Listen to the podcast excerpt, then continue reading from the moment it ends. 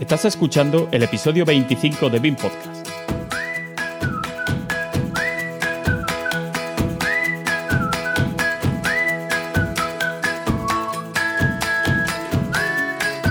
Hoy hablaremos de cómo nos ha ido durante el confinamiento y cómo es BIM Podcast por dentro.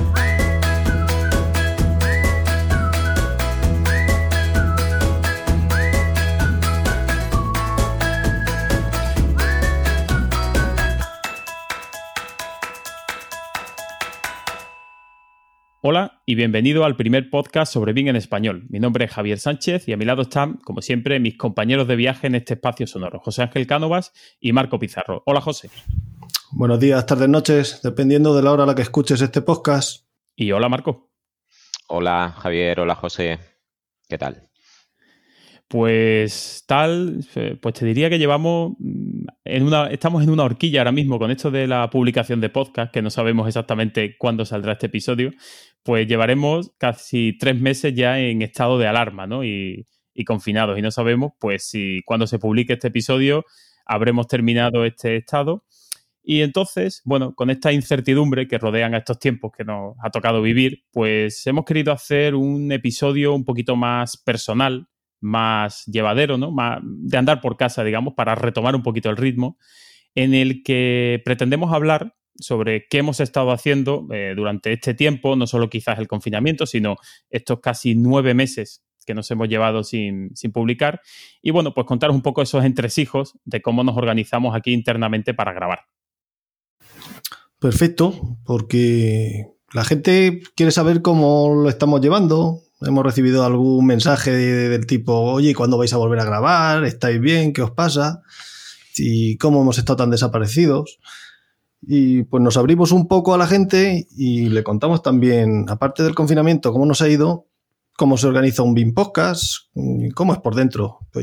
Un episodio pues un poco más personal sobre nosotros y sobre el programa sobre la organización del programa o sobre la desorganización, porque después de nueve meses sin publicar quizás fuese más certero hablar de desorganización. Bueno, en todo caso, aquí estamos y eh, con una reciente publicación y después del boom que ha supuesto ese episodio anterior de los comentarios y debates que ha generado, hoy vamos a traer eh, un episodio menos sesudo y bastante más personal. Pues sí, además yo quería aprovechar pues, para disculparnos públicamente con nuestro anterior invitado, con Ignacio Rincón, que la verdad que no es de recibo que un programa tan interesante, tan completo, con tanta discusión y con, tanta, con tanto fondo, ¿no? Pues que lo hayamos tenido metido en el congelador durante nueve meses. Así que Ignacio, desde aquí, mmm, mis más sinceras disculpas en nombre mío, en nombre de, de todo el programa. Y como, como diría el emérito, es un error, no volverá a ocurrir. ¿No? Sí, sí. Ignacio, mil perdones. Audiencia, mil perdones. Esperemos que no se repita nunca más. Pues sí. Y entonces, pues eso, ¿qué, qué vamos a hacer aquí? ¿no? ¿Qué, ¿Qué, vamos a tratar? Ya que hoy no tenemos invitado, que, porque ya como Marco la primera vez que vino de invitado, pues ya se incorporó, así que ya no lo podemos considerar invitado, así que esto es BIM Podcast Unplugged, ¿no? como si fuera un, episodio, un concierto de MTV. Entonces, bueno. De hecho, como soy perdona, el único de los tres que no ha hecho el test, o sea, que sí ha hecho el test de Viero, hoy os va a tocar a vosotros. Pues sí. qué miedo. Eso casi os convierte en invitados. es verdad. Y a mí en anfitrión. Entonces, pues como siempre, como creo que no sobran las presentaciones, ¿no? Siempre nos presentamos y decimos, oye, bueno, ¿quién es fulanito de copas y eh, a qué te dedicas? Yo creo que esa parte nos la podríamos saltar, ¿no? Y podríamos pasar un poquito a, a, al tema, ¿no? A lo que, a lo que decimos. Y yo creo que ahora que vamos vislumbrando un poco el final de este túnel que ha sido este confinamiento, ¿no? Que nos ha tenido a la inmensa mayoría, pues encerrados en casa y trabajando, algunos mejor, otros peor, pues yo creo que podemos empezar a hablar un poquito, ¿no? De, qué hemos hecho estos tres meses aproximadamente de, de confinamiento, ¿no? Algo, evidentemente, relacionado con, con los contenidos del podcast o con, la, con nuestro desempeño laboral, herramientas, no sé. ¿Qué os parece empezar a hablar un poquito de, de todo eso? Vale, por mí perfecto. ¿Ya? Pues, José, ya que has empezado a hablar, venga, cuéntanos un poquito, venga, venga. a ver qué, a, qué, a, qué, te has dedicado. Me pido prime. Pues yo no sé vosotros, pero yo desde que Desde que se produjo el confinamiento, yo no he dejado de trabajar ni un, ni un solo día. Cuando nos confinaron, mi jefe dijo de seguir yendo, ya que estamos en una empresa de construcción, las obras seguían en marcha, aunque yo esté en oficina. Y eh, yo he seguido trabajando en presencial, salvo los 8 o 10 días esos que cerraron las obras, que coincidieron con Semana Santa, por lo que realmente fueron tres o cuatro laborales nada más, fueron los que mm, teletrabajé desde casa, o deslocalizado, como le gusta decir a Evelio, un saludo Binras. Y por situar a la audiencia, yo trabajo en una nave, en un polígono, a 8 minutos, en coche de mi casa. La, nave tiene una parte de oficinas y otra de almacén de material eléctrico. Las oficinas tienen unos 4 o 5 metros entre mesas y por lo tanto la distancia de seguridad no es problema. No recibimos apenas visitas, puede que un comercial cada dos o tres días. Y sí que va uno, dos, tres repartidores al día a descargar material eléctrico. Así que la distancia de seguridad y el tráfico de gente no era problema. En esos días de trabajo deslocalizado, me bajé el ordenador del polígono a casa, el informático me dio acceso al servidor de la oficina desde este y, a sacar para adelante lo que tenía, los presupuestos, que es lo que mayormente me entretengo, aunque también me toca enviar fichas técnicas, bueno, hago de todo. Con mi jefe, como no podíamos salir ni vernos esos días, pues WhatsApp y llamadas. Oye, ponte con esto, envíale esto a tal, mira a ver si te han enviado esto y me lo mandas al WhatsApp. Y así fueron pasando los días hasta que ese lunes volvieron a abrir las obras. Volví al polígono, pero yo solo, ninguna de mis compañeras, porque ya seguían teletrabajando. Aparte, mi jefe quería que hubiera alguien allí para recepcionar mercancías y aunque podía seguir teletrabajando, dijo, mira, vamos a echar una mañana larga de 8 a 2 y por las tardes no vengas. Pero a la semana vi que no daba basto y de, de motu propio, para que vean que este programa no es solo de ciencias, también de letras, decidí ir por las tardes porque es que no llegaba. Y mi jefe pues encantado. Y a mí me sirve también para salir. Eh, con lo del teletrabajo, pues como yo trabajo con el servidor, conectaba con un programita, se llama NPX, Sony Wall o algo así, me lo, conforme me lo preparo en informático. Y con eso del teletrabajo hay que tener cuidado, ¿eh? porque hay que saber cortar. Yo no sé vosotros, pero los pocos días que trabajé, mi mujer medio mosqueada, con frases del tipo, vas a venir a cenar, los críos lo mismo, papá, ¿cuándo vas a jugar con nosotros? Mi jefe que, que hacía mandando mails a las 9 de la noche, y es que como no me gusta la tele que hay, ni la Play, ni tal, pues lo que más disfruto es con mi trabajo y, yo me exijo más de lo que me exigen mis jefes, pues como veo que no llego, pues venga, a echarle horas, a sacar cosas para adelante.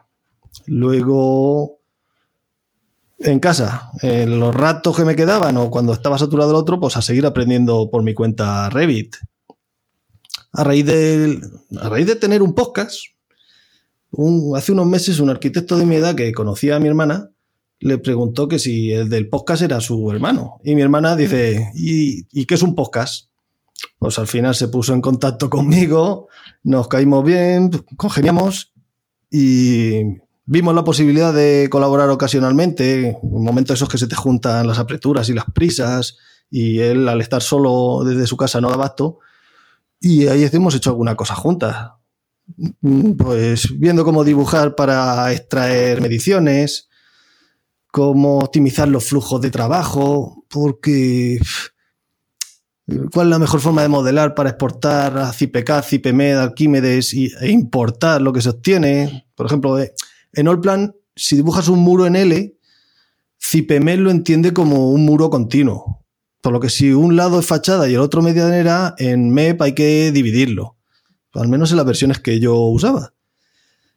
En Revit no ocurre así, pero en Revit, pues un forjado que contiene una terraza, si se dibuja continuo, me lo interpreta como forjado de piso, si queda definido así, pero no cuesta trabajo hacer el forjado entre pisos por un lado y el de que lleva terraza por otro. Y si hay otro que tenga un paramento inferior expuesto a la intemperie, por otro gráficamente no afecta, a efectos de mediciones tampoco y facilita el trabajo de la importación.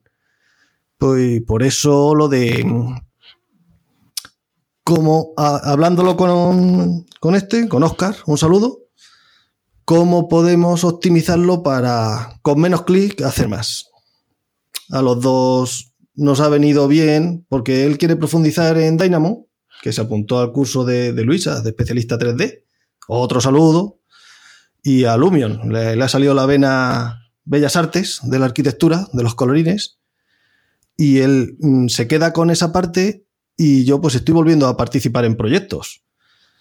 Que Jin, siendo la octava ciudad más grande de Castilla-La Mancha, con 30.000 habitantes, llevamos 10 años sin ver una grúa de una promoción de viviendas, malviviendo con dos unifamiliares por arquitecto por año. Aparte de eso, he tenido que ejercer de profesor de Revit de un antiguo jefe mío aparejador que aprovechando el confinamiento le ha dado por aprenderlo por su cuenta. No podía ir a eh, salir, pues aprender algo, a ver si lo usa. Y le ha gustado. Como lo más parecido que, que había un profesor era yo, pues me llamó y usando TeamViewer le di unas teóricas de lo poco que yo he ido aprendiendo y he ido sacando para adelante lo suyo. Igual que yo, viendo videotutoriales en YouTube y cursitos que hay por ahí. Que por cierto, hago un llamamiento porque todos los videotutoriales que he estado viendo de, da igual el programa, que sea, todos, absolutamente todos, los supuestos que desarrollan se encuentran perfectamente a escuadras, sin limitaciones, ni medianeras, ni ninguna otra condición.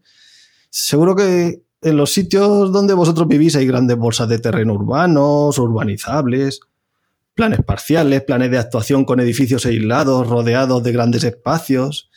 Pero aún quedamos mortales pueblerinos que tenemos que proyectar entre tres medianeras en las que no hay nada escuadra y nos aprietan tanto que tenemos que sacar más de lo que sería lógico, escaleras insufribles de las que llevan trabajo, que dan errores continuos. Entonces, por favor, que alguien desarrolle algo que no ocurra en un mundo perfecto. Y... Eso, tiene una aplicación, José. Yo te, voy a hablar por, Marco y por mí, que los dos mm, nos dedicamos también a la docencia. Y eso tiene un truco. Vamos a ver, si nosotros explicáramos todo lo que sabemos en un curso, si diésemos, no nos quedásemos el conocimiento, ese arcano de cómo hacer las escaleras compensadas y esas cosas, no se nos apuntaría gente a los cursos. Entonces, simplemente es una cuestión de supervivencia. No porque, no porque no queramos. No te lo doy todo y así te vendo más luego.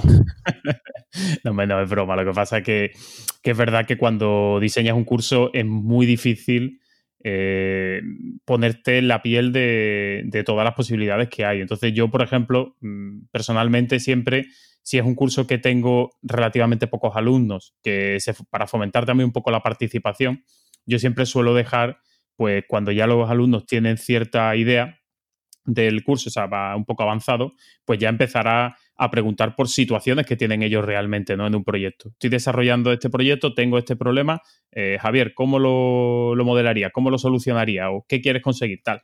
Y tenemos esas discusiones y yo al final es con lo que mejor me lo paso, sinceramente, porque a mí mismo me, obliga a investigar ¿no? y, a, buscar soluciones a problemas a los que a los que a veces no me, no me he podido o no me he tenido que enfrentar. Sí, sí, yo lo entiendo. Como formadores debéis dar un conocimiento genérico, general. Los casos particulares pues, van ocurriendo en el día a día y a cada uno le surge uno distinto. No, y lo que tú cuentas no, no son casos particulares, quiero decir que estás describiendo la vida real, pero bueno, desde un punto de vista docente sí que es cierto que hay que empezar por lo fácil y si además de fácil puede ser bonito, tanto mejor en un curso de iniciación que normalmente es lo que encuentras en las redes de forma gratuita, pues encuentras esos ejemplos arquetípicos donde todo es ortogonal y no hay medianeras. Yo desde luego, eh, si me ocupo en cursos más de nivel medio avanzado, siempre es muy difícil etiquetar el nivel de un curso, pues que ya vayan apareciendo esas medianeras, esos escuadres, etcétera, etcétera, porque también forman parte del, del, día a día de la profesión y lógicamente hay que estar preparado para esa casuística. Y entonces, pues resumiendo, laboralmente ya lo habéis escuchado, herramientas utilizadas, el conectar este, el servidor, es que no recuerdo el nombre, está instalado en el portátil, en el ordenador de la oficina, NPX, Sonic, Sonic Wall o algo así. Y TeamViewer, con el aparejador este que aún me sigue dando cestas de Navidad en agradecimiento a estas cositas y cuando yo le, me sale algún trabajo se lo mando. TeamViewer, WhatsApp, correos, teléfono y Revit y redes sociales para matar los ¿Y cómo te has apañado a nivel de espacio físico para trabajar? O sea, ¿tienes sitio en casa para cuando has tenido que estar allí o no? Sí, yo, nosotros vivimos en un piso de 120 metros, de cuatro dormitorios, y se quedaba una habitacioncita de 7 metros, de las que se le suele dar a la cocina para hacerla más grande. Y dijimos, no, aquí tenemos el despacho, sala de juegos, deberes, plancha, y aquí tengo yo mi leonera, mm, con mi ordenador, impresora, mesa, los críos aprovechan para hacer los deberes y algo más de trastos. Entonces yo me encerraba aquí y Salí al baño, al frigo, que es a saber la de viajes que habremos hecho al frigo durante este confinamiento. Y ya está. Teléfono, WhatsApp, correos, TeamViewer, Skype y Sony Wall. Y como os he dicho. Pues está bien, está bien. Interesante saber todo eso, que al final tampoco hace falta tanto para teletrabajar, ¿no? Que con, con, con tres herramientas básicas se puede más o menos mm, salir del paso como hemos estado ahora, ¿no? Y ya evidentemente si esto se plantea como algo eh, de continuo o, a más largo plazo, pues sí entiendo que, hay que replantearse un poco algunos temas de, flujo de trabajo, de comunicación y todo eso, ¿no? Y, sí que para terminar me gustaría hacer un agradecimiento público a Anónimo Sánchez y a Ignoto Apunto, pues primero por su infinita paciencia, conmigo y segundo por su continua ayuda en mi continuo aprendizaje BIM. Y prefiero dejarlos en el economato. Son, seguro que son unos inconscientes que te han ayudado. Y con esto le doy paso a Marco Apunto, que seguro que es más interesante que lo que ha podido contar este humilde BIM podcaster. No, en absoluto. A ver, yo tomo nota un poco de la senda que has marcado tú. Has empezado por lo personalísimo, eh, has derivado a lo técnico. Estabas entrando ya ahí en una clase teórico-práctica de, comparativa de mediciones y has vuelto a lo personalísimo y eh, bueno, pues nada, también algo parecido. Yo he tenido la suerte de vivirlo desde un entorno casi rural. el pueblo donde yo vivo y trabajo, Fregenal de la Sierra, es un pueblo de menos de 5.000 habitantes. Con lo cual eso desde el principio pues, nos ha permitido beneficiarnos de, por ejemplo, la ausencia de, franjas temporales. Además, yo creo que en un sitio casi rural como este, pues el ambiente ha sido siempre bastante menos enrarecido, no ha habido esa pseudopsicosis que me transmitía familia desde Madrid y tal. Y bueno, yo creo que no nos podemos quejar. Yo, em, que ya vengo teletrabajando desde hace mucho tiempo, desde un pueblo como este, casi no tienes otra posibilidad porque queda muy lejos de todo salvo de mi, mi, despacho en el ayuntamiento. Yo he seguido compaginando mi trabajo a tiempo parcial en el ayuntamiento, teletrabajando las primeras semanas con Enidesk, sin problema ninguno, compaginando esas labores con las, bueno, las labores de formación BIM, que como digo, esas ya venía en su inmensísima mayoría haciéndolas desde casa. Y eh, cuando digo formación BIM me refiero tanto a la ajena como a la propia, porque bueno, también he aprovechado, a ver, un formador que no esté en autoformación continua tiene poco futuro. He aprovechado el confinamiento y el tiempo extra robado, no tanto al día a día, porque al final el día a día, el, de lunes a viernes, todo más o menos igual que antes y que después, sin duda sino sobre todo a pues excursiones de fin de semana que no hemos podido hacer, etcétera. Y eh, bueno, pues ese eh, aprovechamiento, a ver, yo lo voy subiendo todo a LinkedIn, es la plataforma en la que voy chivando todo lo que voy probando y descubriendo. Así que em, ahí está todo lo que puedo contar ahora, no voy a desvelar nada, lo dicen las publicaciones de los últimos tres meses, y eh, por ahí se ve, pues, qué sé yo, por contar pruebas, descubrimientos. Ahí he subido una muestra de las últimas posibilidades en el campo del 5D, al que yo muestro un especial interés. Y en lo que Mamba sale y no sale, pues he estado exprimiendo la última versión de Costit que abre em, el abanico de usuarios posibles y propone al, más avanzado una posibilidad de definir criterios de medición mediante la creación de sencillos códigos en JavaScript. Esa es la palabra clave. Y cuando digo sencillos códigos, soy muy consciente de lo que quiero decir y soy muy consciente porque yo he conocido el JavaScript precisamente cuando he querido enfrentarme a esa nueva posibilidad de personalización de Costit, ya que abrías tú el melón, José, de, las mediciones y tal, pues tiro un poco por ahí. Em, a ver, hago un poco de función docente. Para quien no conozca Costit, supongo que todo el mundo conoce Presto. Pues bien, Costit es una aplicación para Revit que permite comunicar bidireccionalmente eh, estos dos programas, Revit y Presto. Permite obtener una medición del modelo de Revit, pero va mucho más allá. Permite transferir sin limitación información de uno a otro programa. Permite llevar a Presto todos los parámetros contenidos en el modelo de Revit y custodiarlos. Permite modificar estos parámetros de forma masiva en Presto, permite aumentar esa base de datos con información de, por ejemplo, planificación, gestión de obra, etcétera, y transferirlas al, archivo de Revit. En fin, hace todo eso. Y tiene una cosa muy buena y es que se adapta a todo tipo de perfiles. ¿eh? Por eso decía antes, se adapta desde el perfil, desde ese perfil básico o, perezoso que no está dispuesto a mucho más que a darle al botón y obtener algo potable, a ese otro más avanzado que está dispuesto a esforzarse un poco y mediante la personalización de esos criterios de exportación obtener una información mucho más útil o, adaptada a sus necesidades más particulares. Y mm, vuelvo al principio, al JavaScript, con esa programación en JavaScript, se pueden definir criterios de medición con una mm, granularidad prácticamente ilimitada.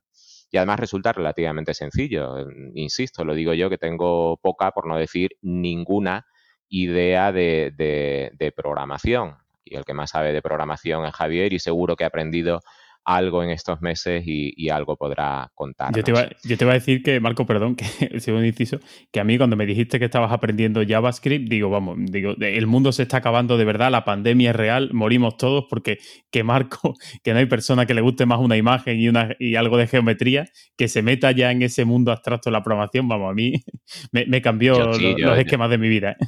Yo soy muy hollywoodiano, pero, pero bueno, envalentonado un poco por los resultados que, con poquito se obtenía. De hecho, me compré un libro, por aquí lo, tengo, no sé, no recuerdo si se llama Aprenda JavaScript en una semana o en 10 días. Pero bueno, lo leí y, pude poner en, en, práctica, en fin, las cuatro cositas con las que me quedé.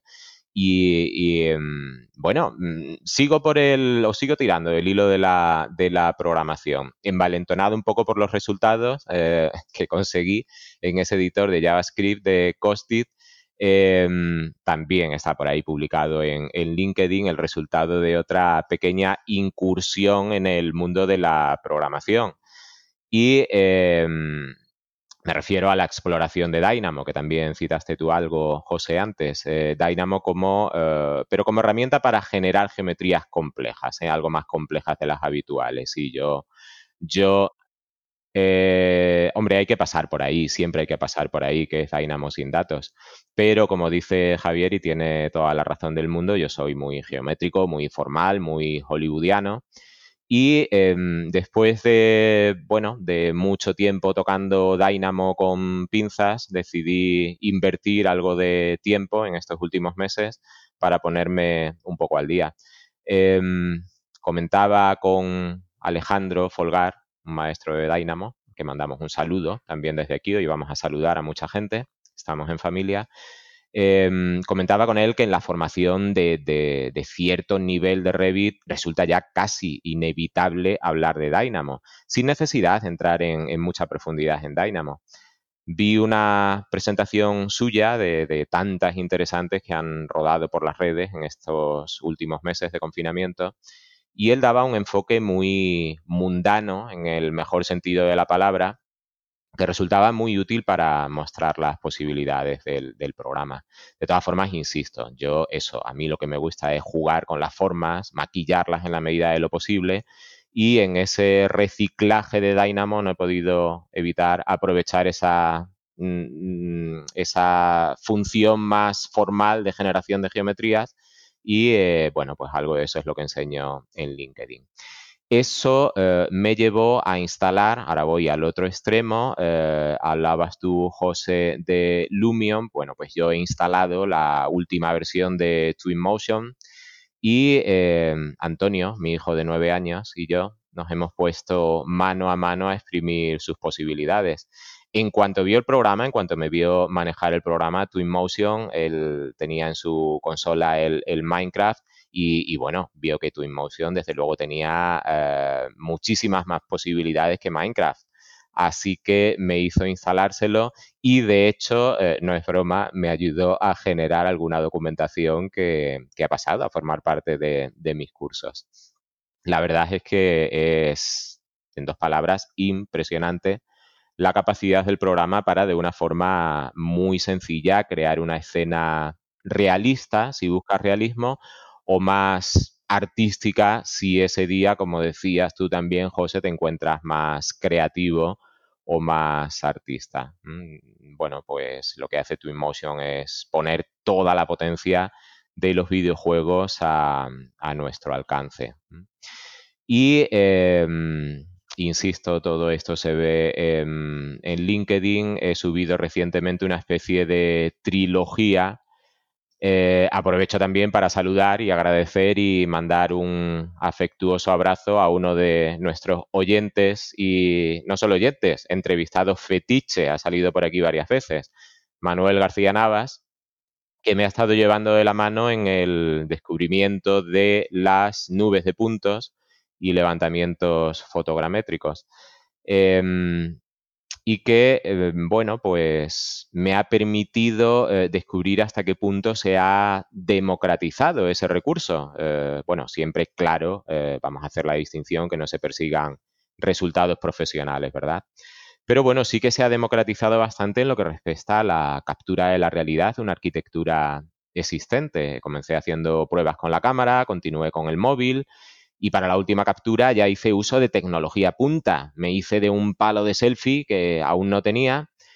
Y bueno, por ahí están los resultados para quien quiera echarle un, ojo. Los resultados obtenidos son, eh, o al menos a mí me lo parecen, absolutamente espectaculares, teniendo en cuenta los mimbres y mi inexperiencia.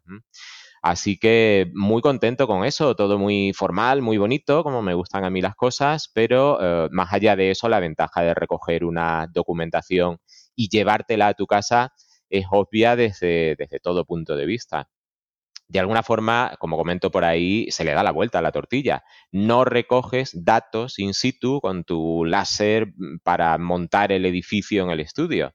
Este proceso te permite llevar el edificio al estudio para allí tomar las medidas o cualquier otra información que, precises. Desde luego ha sido eh, probablemente el, descubrimiento más interesante de estas últimas semanas, porque sí, yo sabía que se podía hacer, pero, pero en fin, me hubiera costado creer hace mm, nada, eh, mes y medio eh, no, menos incluso. Todavía tengo la licencia de prueba de Metashape de un mes, que en un mes yo consiguiese hacer lo que estoy haciendo. Y bueno, por ir terminando em, y haciendo referencia, insisto, en lo último que he subido a, a LinkedIn, donde me gusta enseñar un poco lo que voy haciendo, no nos podemos olvidar de nuestros amigos de FIPE, hay que saludar ahí también, me gusta, hombre, yo creo que hay que estar atento a todo lo que publican, eh, que no es sencillo porque últimamente muestran una tremenda hiperactividad en lo que se refiere a publicaciones. Y em, este mismo fin de semana pasado he estado jugando con la última versión del Open Beam COVID-19, rabiosa actualidad, incluso trasteando con una beta que me han pasado y em, bueno, de nuevo eh, utilizando ese piloto de pruebas, mi, mi, aulario. Y eh, en fin, bueno, ya que sale el tema CIPE, tenemos que hacer un reconocimiento muy especial al que yo consideraría miembro de honor de nuestro club de fans, ¿verdad? A Vicente Castel, presidente de CIPE o Mr. CIPE, como eh, os gusta llamarlo a vosotros y como creo que a él no le gusta que le llamen, verdad, verdad. por su afectuoso, casi cariñoso comentario en LinkedIn, eh, tras nuestra vuelta con la publicación del, episodio anterior de Ignacio Rincón. La verdad es que hace mucha ilusión que vuelvas a aparecer y, y gente como él pues te dedique esa atención tan cariñosa. Flores aparte, la verdad es que resulta creo necesario seguirles muy de cerca porque están marcando tendencia en el mundo BIM, en España y fuera de España. Con cada nueva aplicación que sale y, sobre todo por cómo ese ecosistema de aplicaciones que orbita en torno a, su plataforma, Beam Server Center, que, eh, bueno, quien no conozca, si, si, alguien todavía, alguno de nuestros oyentes no conoce Beam Server Center, debería ir inmediatamente y abrir cuenta, porque además es gratuita y permite el acceso a muchísimas herramientas igualmente gratuitas. Bueno, pues eso, últimamente em, he estado trasteando con este OpenBeam COVID eh, y el OpenBeam Furniture para amueblar. Aplicaciones muy sencillas, muy inmediatas, que no precisan casi aprendizaje. Y eh, bueno, mm, junto con otras, hace unos meses enseñaba la aplicación de seguridad y salud, Health and Safety, y esa versión personalizada de la Fundación Laboral de la Construcción, PRL en BIM, que también, como todas las demás, orbita en torno a esa plataforma eh, BIM Server Center, a ese ecosistema que no deja de crecer. Así que bueno, saludado queda Vicente y saludados deben quedar también Carlos Fernández, Pablo Gilaber, Benjamín González, que además de grandes profesionales siempre están dispuestos a echar una mano y son amigos de este programa. Sí, a toda la familia CIPE, porque eso no es una empresa, es una familia. Sí, sí, desde luego da esa sensación. Bueno, me callo. A ver, Javier, cuéntanos algo tú. Eh, me gustaría preguntar, estoy levantando la mano, ah, pero no me veis. Vale, sí, perdona, es que estamos estrenando aplicación Zencaster y, y no te veía la mano levantada. Disculpa. No, en casa, yo es que soy más físico. Eh, el horario, que sí que va a dar de sí, porque vale para todo, seguridad y salud, el COVID. no sé yo hasta qué punto es oficial el uso de OpenBeam COVID-19, porque con esta, este nuevo palabra de la nueva normalidad, ¿Sabéis si se prevé alguna normativa que en proyectos de actividad o algo así haya que justificar distancias de seguridad como permite el OpenBeam COVID? A ver, que yo sepa, no, esto ha venido tan, tan deprisa que no ha permitido al marco normativo legal adaptarse más allá, bueno, pues de las eh, especiales circunstancias y prebendas de este estado de alarma en teoría, cuando termine este estado de alarma, sí eh, debería existir ese marco normativo que defina, bueno, pues cuáles deben ser las medidas de seguridad a adoptar en, los distintos edificios. Claro, las eh, reglas de juego van cambiando. Eh, yo no sé si me he enterado muy bien, pero hoy escuchaba esta mañana en la radio que, bueno, que esa distancia de dos metros se veía reducida en un no desdeñable medio metro. Em, Uno y medio, decía Herrera también. Efectivamente, así es, sí. Eh, bueno, pues esta aplicación, por ejemplo, el OpenBeam COVID-19, te permite definir esos radios para, de una forma muy sencilla, bueno, pues ese típico trazado que podríamos hacer en un CAD con simplemente líneas y, y, radios de acción, bueno, pues llevarlos a un nivel más allá. Al final tú acabas trabajando con eso, definiendo un radio sobre la potencial situación de una persona, unos espacios y tal. Mm, quiero decir, trabajas con esas líneas, con esos círculos, pero em, como añaden muchas más capas de información, bueno, pues en cualquier momento tú puedes obtener, eh, qué sé yo, pues una medición de ocupaciones, un cálculo de volúmenes de ventilación necesarios, una medición de las mamparas necesarias para poder eh, bueno, rebajar esas distancias y permitir una ocupación mayor, lo cual, bueno, es una aplicación muy sencilla y que tendrá capacidad de adaptarse a las reglas que, necesariamente se tendrán que definir para esa nueva normalidad. que no, a ver, que no se me moleste la familia Cipe, que no quiero decir que hayan hecho un programa absurdo. Es mm, saber si había eh, un proyecto marco de una normativa sobre esto. Que viendo lo de los círculos y demás, me estoy acordando que eso me hubiera venido bien a mí cuando hicimos el sistema de riego, proyectamos el sistema de riego de Mestalla, del antiguo Mestalla de Valencia. Claro, cada aspersor lo que debe mm, regar eh, es equivalente a una distancia de seguridad. ¿Me entiendes? Eh, por hacer un uso paralelo, Y eso pues en BIM, como decías tú, pasando de CAD y de, bueno, a lo que estamos ahora mismo.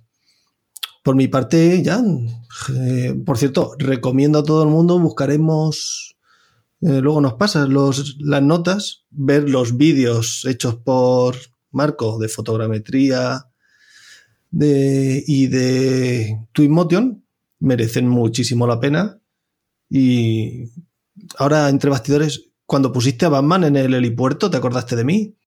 No, yo no sabía que tenías ese, esa afición por Batman, me enteré a posteriori. A ver, yo creo recordar que cuando me, hiciste el test de Viero y me preguntaste por mi eh, superhéroe preferido, creo recordar que yo me refería a Batman. A mí siempre ha sido el que más me ha gustado por, por lo tecnológico, sobre todo las últimas versiones cinematográficas. Em, yo me quedo tonto viendo todos esos dispositivos que enseña Batman. Siempre ha sido por eso y no por otra cosa mi superhéroe favorito. Así que, bueno, pues ahí le hice un guiño a mi superhéroe favorito. Muy bien. ¿Le dejamos hablar al director de esta santa casa o seguimos nosotros? No, no, vamos a dejarle hablar. Pues yo... La audiencia pensará que, em, que, nosotros sabemos lo que nos va a contar, pero no, estamos interesadísimos en saber qué ha estado haciendo durante estos últimos meses. lo, más gracioso es que vosotros tenéis el guion, porque estoy viendo aquí las notas que tenéis, pero yo no he escrito nada porque fiel a, mi, a mis principios, yo he entrado a grabar sin haber leído nada. O sea, yo voy improvisando siempre sobre la marcha. a veces sale bien, a veces sale un poquito menos bien. Pero bueno, en general yo creo que se nota poco, ¿no? Que, no, voy, no voy leyendo o que no, o, que no sé muy bien dónde va a acabar la frase que acabo de empezar.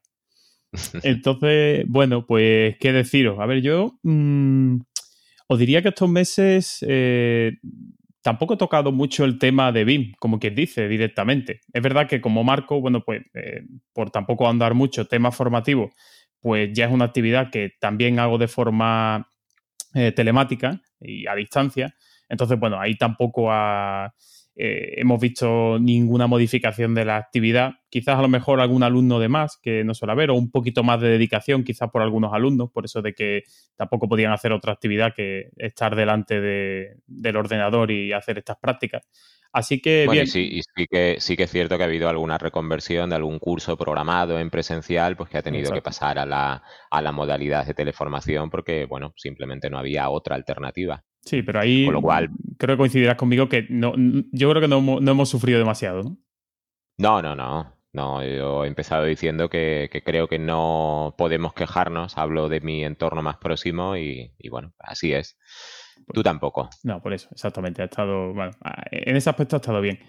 Entonces os decía que a nivel de, de BIM quizás eh, ha sido un poco lo más, eh, donde he dedicado más tiempo. Después me he ido un poco a áreas periféricas. Yo voy a empezar un poco pasando el, ¿cómo se dice? El, pase, el paseillo de la vergüenza, ¿no?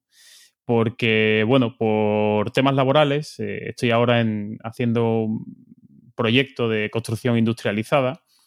Y bueno, en la fase en la que estamos ahora es una fase de detalle, digamos, estamos ya en ejecución, entonces eh, tenemos que resolver a nivel de proyecto, a nivel del día a día en obra, pues ciertas incidencias, ciertos eh, ajustes que hay que hacer, eh, manuales de montaje, este tipo de cosas que nos exige, pues al final tirar de herramientas CAD, ¿no? Porque al final una sección constructiva, por mucho que quieras, cuando tienes que trabajar en milímetros, como es mi caso, pues definiendo una chapa de un milímetro aquí, una chapa de dos milímetros y medio por allá, bueno, pues parece que ahora mismo, o al menos mm, con los recursos de los que yo dispongo, tanto de conocimiento como de herramientas propiamente dichas, eh, pues no tiene tanto sentido dedicar tanto tiempo al BIM para ese, para ese aspecto, ¿no? Estamos, eh, al final se trata pues de un montador que te pide un detalle constructivo de cómo coloca un tornillo que une pues un tensor con una chapa que se atornilla a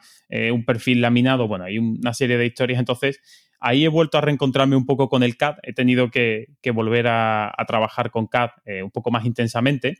Es verdad que el proyecto sí se desarrolló en BIM, entonces eh, digamos que todo encajaba, no, había grandes discrepancias, pero hemos tenido que hacer un esfuerzo extra en lo que es la documentación, que esperamos pues en próximos proyectos eh, tener un poco más depurado todo este tema, ¿no? Pero sí es verdad que, claro, cuando me enfrenté otra vez al CAD y a volver a hacer bloques para reaprovechar, pues me di cuenta que, echaba mucho de menos mm, lo que es la capacidad de tener objetos paramétricos, ¿no? Eh, entonces, esos objetos paramétricos, pues me he tenido que empezar a buscar, como José, por YouTube tutoriales para ver cómo se hacía un bloque de AutoCAD dinámico, que sinceramente no tenía ni idea de cómo se hacía. de cántaro, ¿para qué me tienes a mí? Pues yo qué sé, yo eh, empecé a probar y la verdad que me he dado cuenta que se pueden hacer cosas. Auténticas virguerías. Al menos. sí, sí, vamos, yo para nivel de detalle constructivo había un montón de cosas de perfiles. O sea, tengo un bloque que sale una. Como si fuera una especie de familia, digamos, de anotación, que es una, una viga IP. Y dependiendo de la, viga que quieras, pues te, representa una, te representa otra, eh, te pone el eje en su sitio, te pone un texto que te dice el identificador exactamente que tienes, cuando tiene, para que se impriman los planos, como si fuera una etiqueta. Eh, se puede exportar a Excel y sacar un, recuento, un, bueno, una serie de, como un listado, ¿no? O sea que he intentado, salvando las distancias y pasando mucha vergüenza, ¿no? Por, por lo que despotricamos siempre del CAD, pues adaptar un poco esos procedimientos BIM, adaptarlos al CAD, ¿no? Incluso también me he dado cuenta que de cara a la documentación del proyecto, yo creo que ha sido un poco el subconsciente, pues hemos trabajado con una serie de archivos eh, que han sido los archivos, podríamos decir, de modelo, y después, eh, a la hora de generar planos, todo lo hemos hecho con presentaciones o vinculando archivos como si fuera un modelo solo dedicado a la documentación, ¿no? De forma que pudiéramos solventar pues, la limitación que tiene el CAD eh, habitualmente de que dos personas en simultáneo trabajen sobre un mismo archivo, ¿no? Por lo que hemos hecho, permitíamos que una persona estuviese documentando mientras otra iba haciendo eh, cambios y bueno, eh, es verdad que es un lío, que hay un montón de archivos, un montón de relaciones, pero oye, yo creo que el experimento ha sido, ha sido interesante. Entonces, eso es lo que os quería contar, digamos, un poco en plan de, trabajo así en general, ¿no? Como, como herramienta. A nivel de teletrabajo, bueno, pues nosotros tenemos los equipos de trabajo deslocalizados. Tenemos, a título particular de, en este momento, tenemos una obra en Málaga, tenemos obra en Barcelona, tenemos mm, fábrica y equipo de diseño en Barcelona, yo estoy en Sevilla, entonces, bueno, al final eso de trabajar cada uno en un sitio, pues más o menos mm, tampoco nos ha cambiado mucho. Yo sí es verdad que de la oficina de Sevilla, pues me he tenido que, mover a casa y quedarme en casa, pero a nivel de equipo, bueno, pues me he traído el equipo a la oficina y ya está, no ha habido ningún problema y ya trabajábamos deslocalizado, pues tampoco, tampoco hemos tenido mucho, mucho problema. Y después, eh, a nivel de investigación, pues eh, igual que Marco eh, se ha metido con JavaScript, pues yo me he profundizado un poquito más, aunque no todo lo que me hubiera gustado, necesito como otro confinamiento más para, terminarlo, eh, con el tema de, trabajar con C Sharp y con la API de Revit, ¿no? Hay un, grupo que creo que Marco sí está metido en ese grupo de WhatsApp, lo tengo aquí delante mía, un grupo de programación BIM, en el que yo creo que se habla mm, de todo y casi nada de programación realmente, ¿no? Hay desde luego no es porque no haya mm, unos cracks en ese grupo, ¿no? Aquí mirando un poco la lista de, participantes, pues tengo aquí a José María Bellán, está Chema Jiménez de Arup, está, eh, bueno, pues Daniel Monpeón, tenemos a la gente de Binras, está aquí, pues vale, mira, me sale aquí Evelio el primero, eh, está también eh, José Miguel Morea, Manuel Antúnez, Manuel García Nava, bueno, muchísima gente y la verdad es que hicieron algo, mm, yo creo que digno de, admirar, y es que, bueno, a través de la, plataforma que tiene José Miguel Morea con BIM Learning, ¿no? que tiene la bueno, plataforma de formación online y bueno, él se prestó a ceder su espacio en Adobe Connect. Y bueno, pues eh, de manera altruista, pues tanto como José María Bellán, eh, eh, Miguel Antúnez, Manuel Antúnez, perdón, Chema, bueno, un montón de gente dieron clases magistrales sobre, sobre programación de un nivel bastante, bastante alto, las cosas como son, algunas eran más introductorias, otras no, y la verdad es que con eso pues tuvimos como cinco o seis clases creo que, fueron, la verdad súper interesantes y, bueno, os recomiendo si os interesa la programación y los grupos de, WhatsApp os molan, pues bueno, entráis en este que no os asustéis, que se habla mm, de todo menos de programación y de Dynamo, podríamos decir, ¿no? Que a ver, ahí, ahí, tengo yo que hacer una puntualización. Ahora voy a hacer yo mi paseillo de la vergüenza porque efectivamente en ese grupo de WhatsApp estoy y estoy porque casi de lo que menos se habla es de programación. De vez en cuando efectivamente se habla de programación, yo hago mutis por el foro y em, hablaba de paseillo de la vergüenza porque a la primera clase que se hizo eh, yo asistí, salí espantadito y no volví a aparecer. Por eso digo que cuando yo he hecho mis pinitos con JavaScript, con Dynamo, etcétera, etcétera, hablo desde el profundo conocimiento del que no tiene conocimientos de programación. Sí, sí. y si sigo en el grupo de programación es porque mm, se habla de todo. Sí, porque WhatsApp tenía que tener una opción que es salir del grupo sin que nadie se entere. Ey, ey, ey, ey. Eso es muy interesante. Porque parece que si te sales de, un grupo eres el insociable del grupo. pues, la verdad, la verdad que sí. Eh. Hombre, los grupos de WhatsApp, yo, por defecto tengo todos silenciados. ¿eh? sí, es lo primero que hacemos todos cuando nos meten en un grupo. Pero vamos, yo que hasta el de familia lo tengo silenciado. Yo, para mí, WhatsApp no es un, canal prioritario. O sea, si alguien me quiere contactar, que, no me mande un WhatsApp como y que espere que le responda en cinco minutos, porque hay veces que sí lo hago, pero hay veces que, bueno, estoy haciendo otras cosas. Y, ahora, precisamente, de, ese tema de qué estás haciendo, es de lo que quiero hablar ahora, como mi tercer acto, que es lo más, lo más reciente que he estado haciendo. Además, eso no lo, no lo he contado a vosotros. Si no has contado nada. Claro, por eso. Bueno. Que sepa la audiencia, te vamos a avergonzar públicamente que en los tres meses de confinamiento pues habremos hecho 8 o 10 mensajes en el grupo de WhatsApp de BIM Podcast. Y ni, una triste videoconferencia, con lo que te gustan a ti las videoconferencias. No, a mí me gusta estar con vosotros y teneros cerca. Y no me habéis dado ese placer. bueno, pues la verdad que, ha estado bien. Y ya, si queréis, os cuento un poco eso y ahora, si queréis, hablamos de, cualquier otro tema o me preguntáis lo que queráis. Eh, he estado haciendo un tema porque me he dado cuenta, como tú has dicho, José, que al final le acaba dedicando uno más tiempo. Marco, pues evidentemente, si le quitas tiempo a. O sea, no tenemos tiempo libre porque no podemos salir a la calle, pues evidentemente al final acabamos dedicando por H o por B, acabamos dedicando más tiempo, ¿no? Y es verdad que yo me he visto mm, en estos últimos 3-4 meses, incluso mm, un poquito más atrás, desde la grabación en septiembre del, eh, del BIM Podcast 24 con Ignacio. Bueno, pues la verdad que la carga de trabajo, eso, entró el proyecto este, hemos tenido que echar más horas un reloj y la verdad es que he llegado hasta un poco saturado ¿no? de, trabajo y, me planteé ya aquí y dije, mira, yo tengo que, buscar una, alternativa, una fórmula para organizarme mejor y, saber, intentar llegar a, la, o sea, separar el grano de la paja, lo importante de lo no importante, e intentar llegar a, los compromisos que de verdad uno tiene. ¿no? Entonces, no sé si alguno de vosotros conoce la metodología GTD de Getting Things Done. ¿Conocéis alguno? No. ¿No suena de haberlo visto en internet? Me quiere sonar, pero no le pongo cara ahora mismo. Bueno, GTD es una metodología mm, productiva, ¿de acuerdo? Es un, sí, una metodología, una, forma de, entender la organización personal, podríamos decir, ya que hablamos de metodología BIM, que, bueno, se publicó, eh, creo que fue en 2001, me parece. Eh, lo publicó, bueno, la ideó eh, David Allen, que es un consultor de productividad eh, estadounidense.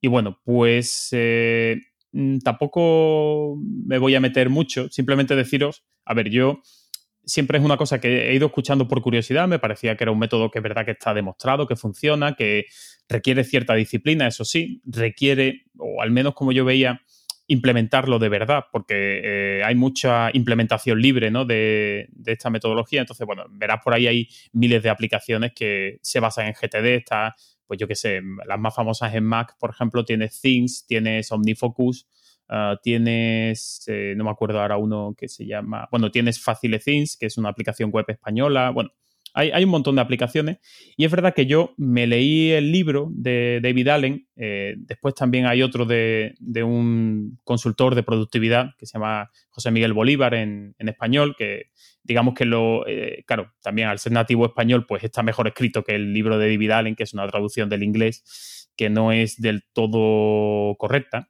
Bueno, pues hay un, el que quiera saber un poco más, no, me quiero dilatar mucho más en ese tema, eh, hay un podcast que se llama Aprendiendo GTD, que, bueno, pues eh, la verdad es que está bastante bien. Eh, empezaron hace ya dos o tres años y, bueno, cada vez la verdad que han subido el, nivel y tienen, eh, o, bueno, hace un tiempo se asociaron, o no sé exactamente cómo decir la palabra, con, un, con la única empresa que está acreditada en España para dar formación oficial de, de GTD, ¿no? Entonces, el problema de esa formación, yo siempre pensé que no me iba a poner a aplicar GTD hasta que no tuviera una formación en condiciones, ¿no? No intentar hacer chapuces por tu cuenta. Entonces, el problema de estas formaciones, pues a la gente de la periferia tenemos el problema de que normalmente solo se hacían, evidentemente, o para grandes empresas que lo pagaban directamente, o eh, empresas, eh, perdón, o formaciones en abierto que se hacían en Madrid y Barcelona. Entonces, claro, como yo no estoy ni en Madrid ni en Barcelona, aunque paso por allí, pero no tengo tiempo de quedarme un día allí entero con la formación, pues no, no había podido hacerlo. Y por suerte o por desgracia del confinamiento, eh, se han planteado hacer la modalidad online.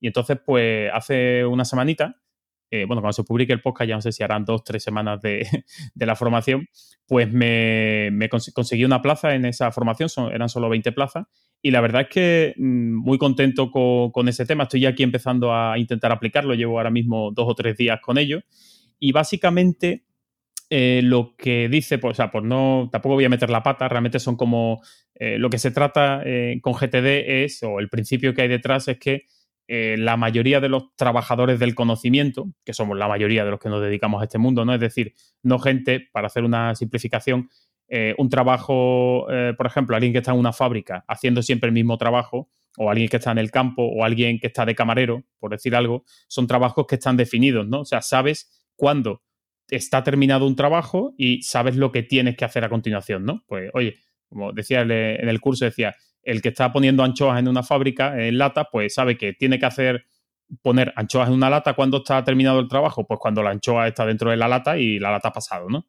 Entonces, el problema que tenemos la mayoría de población ahora es que trabajamos en trabajo del conocimiento en el que es difícil marcar cuándo un trabajo está hecho, siempre habrá cosas que sí, ¿no? Y cuáles los siguientes pasos o cómo tenemos que organizar ese trabajo, ¿no?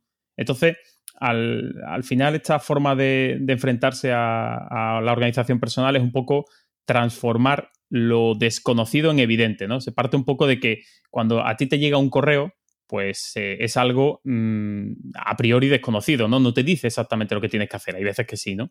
Entonces eso pues te genera como estrés, digamos, activa una parte del cerebro que, bueno, pues ante lo desconocido o nos quedamos paralizados o tenemos miedo o lo rechazamos, bueno, los instintos naturales, ¿no? Entonces, se trata de una forma de acometer las tareas que tienes que hacer, organizar, bueno, capturar, aclarar, organizar, etcétera, de forma que puedas tener como en un sistema externo a tu cabeza, en lugar de tener eh, mil listas de, de POSIT por todos lados de qué es lo que tienes que hacer, pues tener un sistema de organización, ¿no? Creo que suena un poco friki, yo creo que estaré flipando un poco, pero la verdad es que, eh, bueno, es una cosa que tenía ganas de hacer y me, he puesto ahora y eh, por ahora estoy contento. Lo que pasa es que es verdad que hoy... Yo estoy por, por pedirle a José que a Coro te digamos, te queremos, Javier.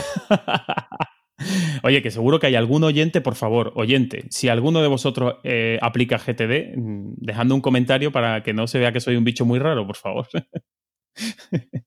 ¿Será que vosotros tenéis pocas cosas que hacer? Porque a mí es que se me olvida. No, pero, pero, pero no, nos vas a dejar con la miel en los labios, quiero decir, eh, eh, nos has dado el, prefacio, los antecedentes.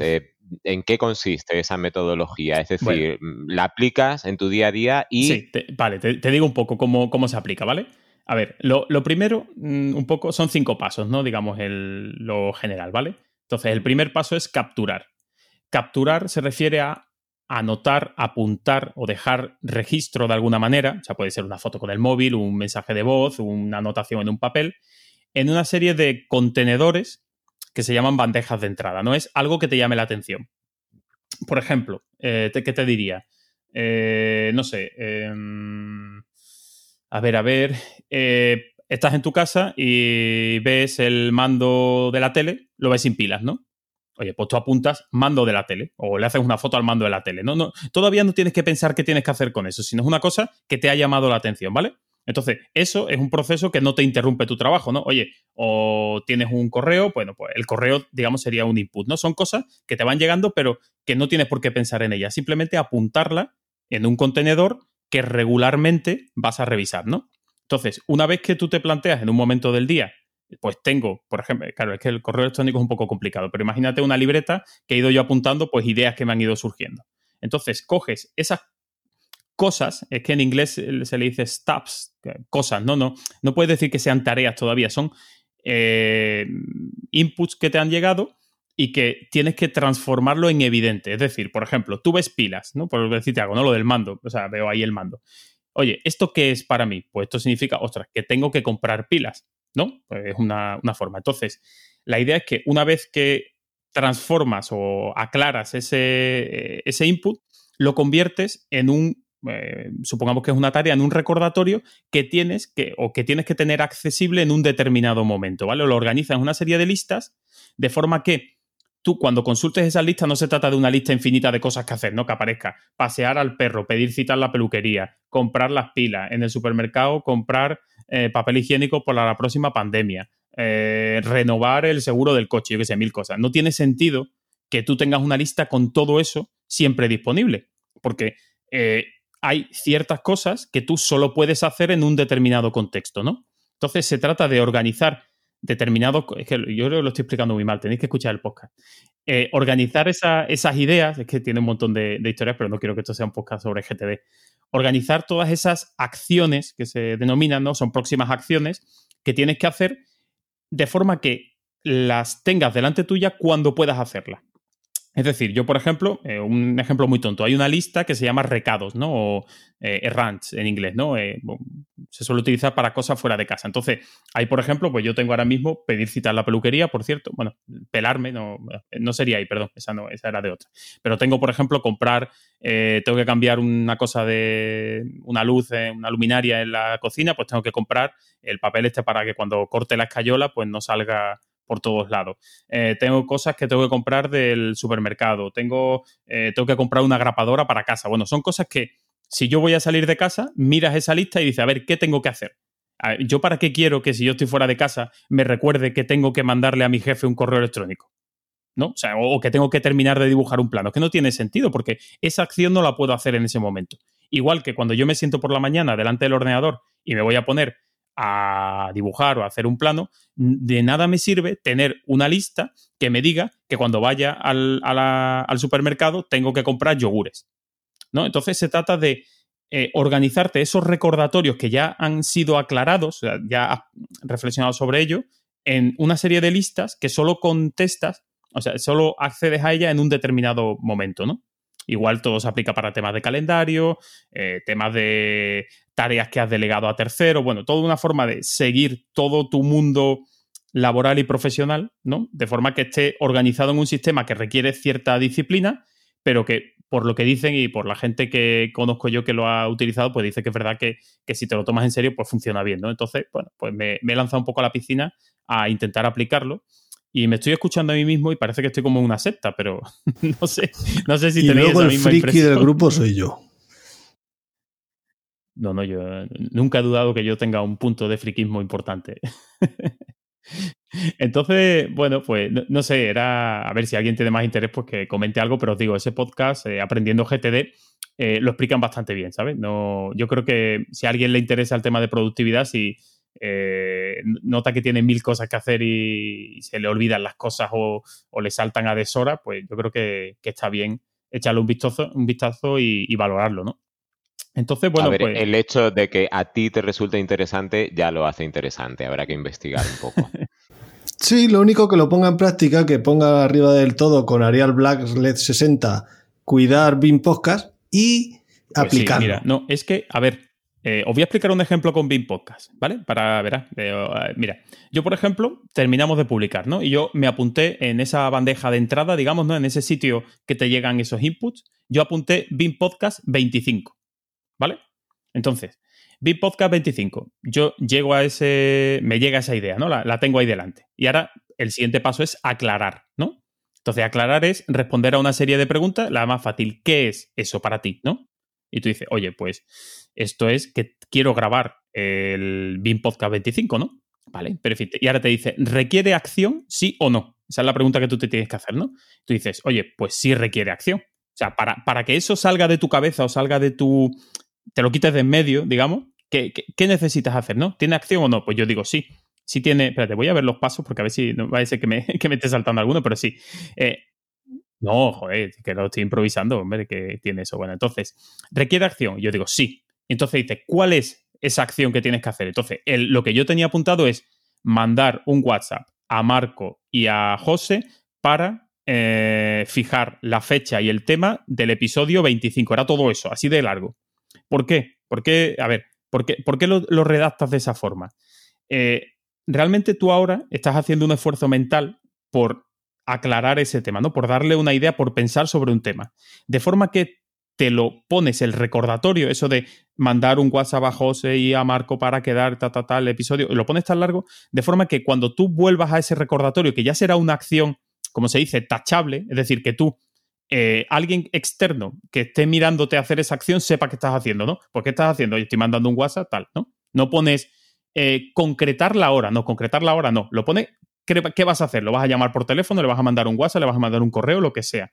Entonces, una vez que termine esa acción, te haces la... Bueno, y eso lo organiza. Oye, ¿eso cuándo lo voy a hacer? ¿Lo voy a hacer ahora mismo?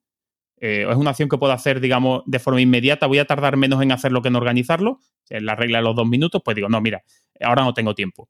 Lo mandas a una serie de tareas que se llaman siguientes acciones, ¿vale? Y ahí está organizado en un contexto que sería, por ejemplo, en este caso, eh, teléfono mensajería o WhatsApp, como tú quieras, ¿no? Ahí diferente, depende cada uno cómo se organice, ¿no? Yo lo tenía en mensajería.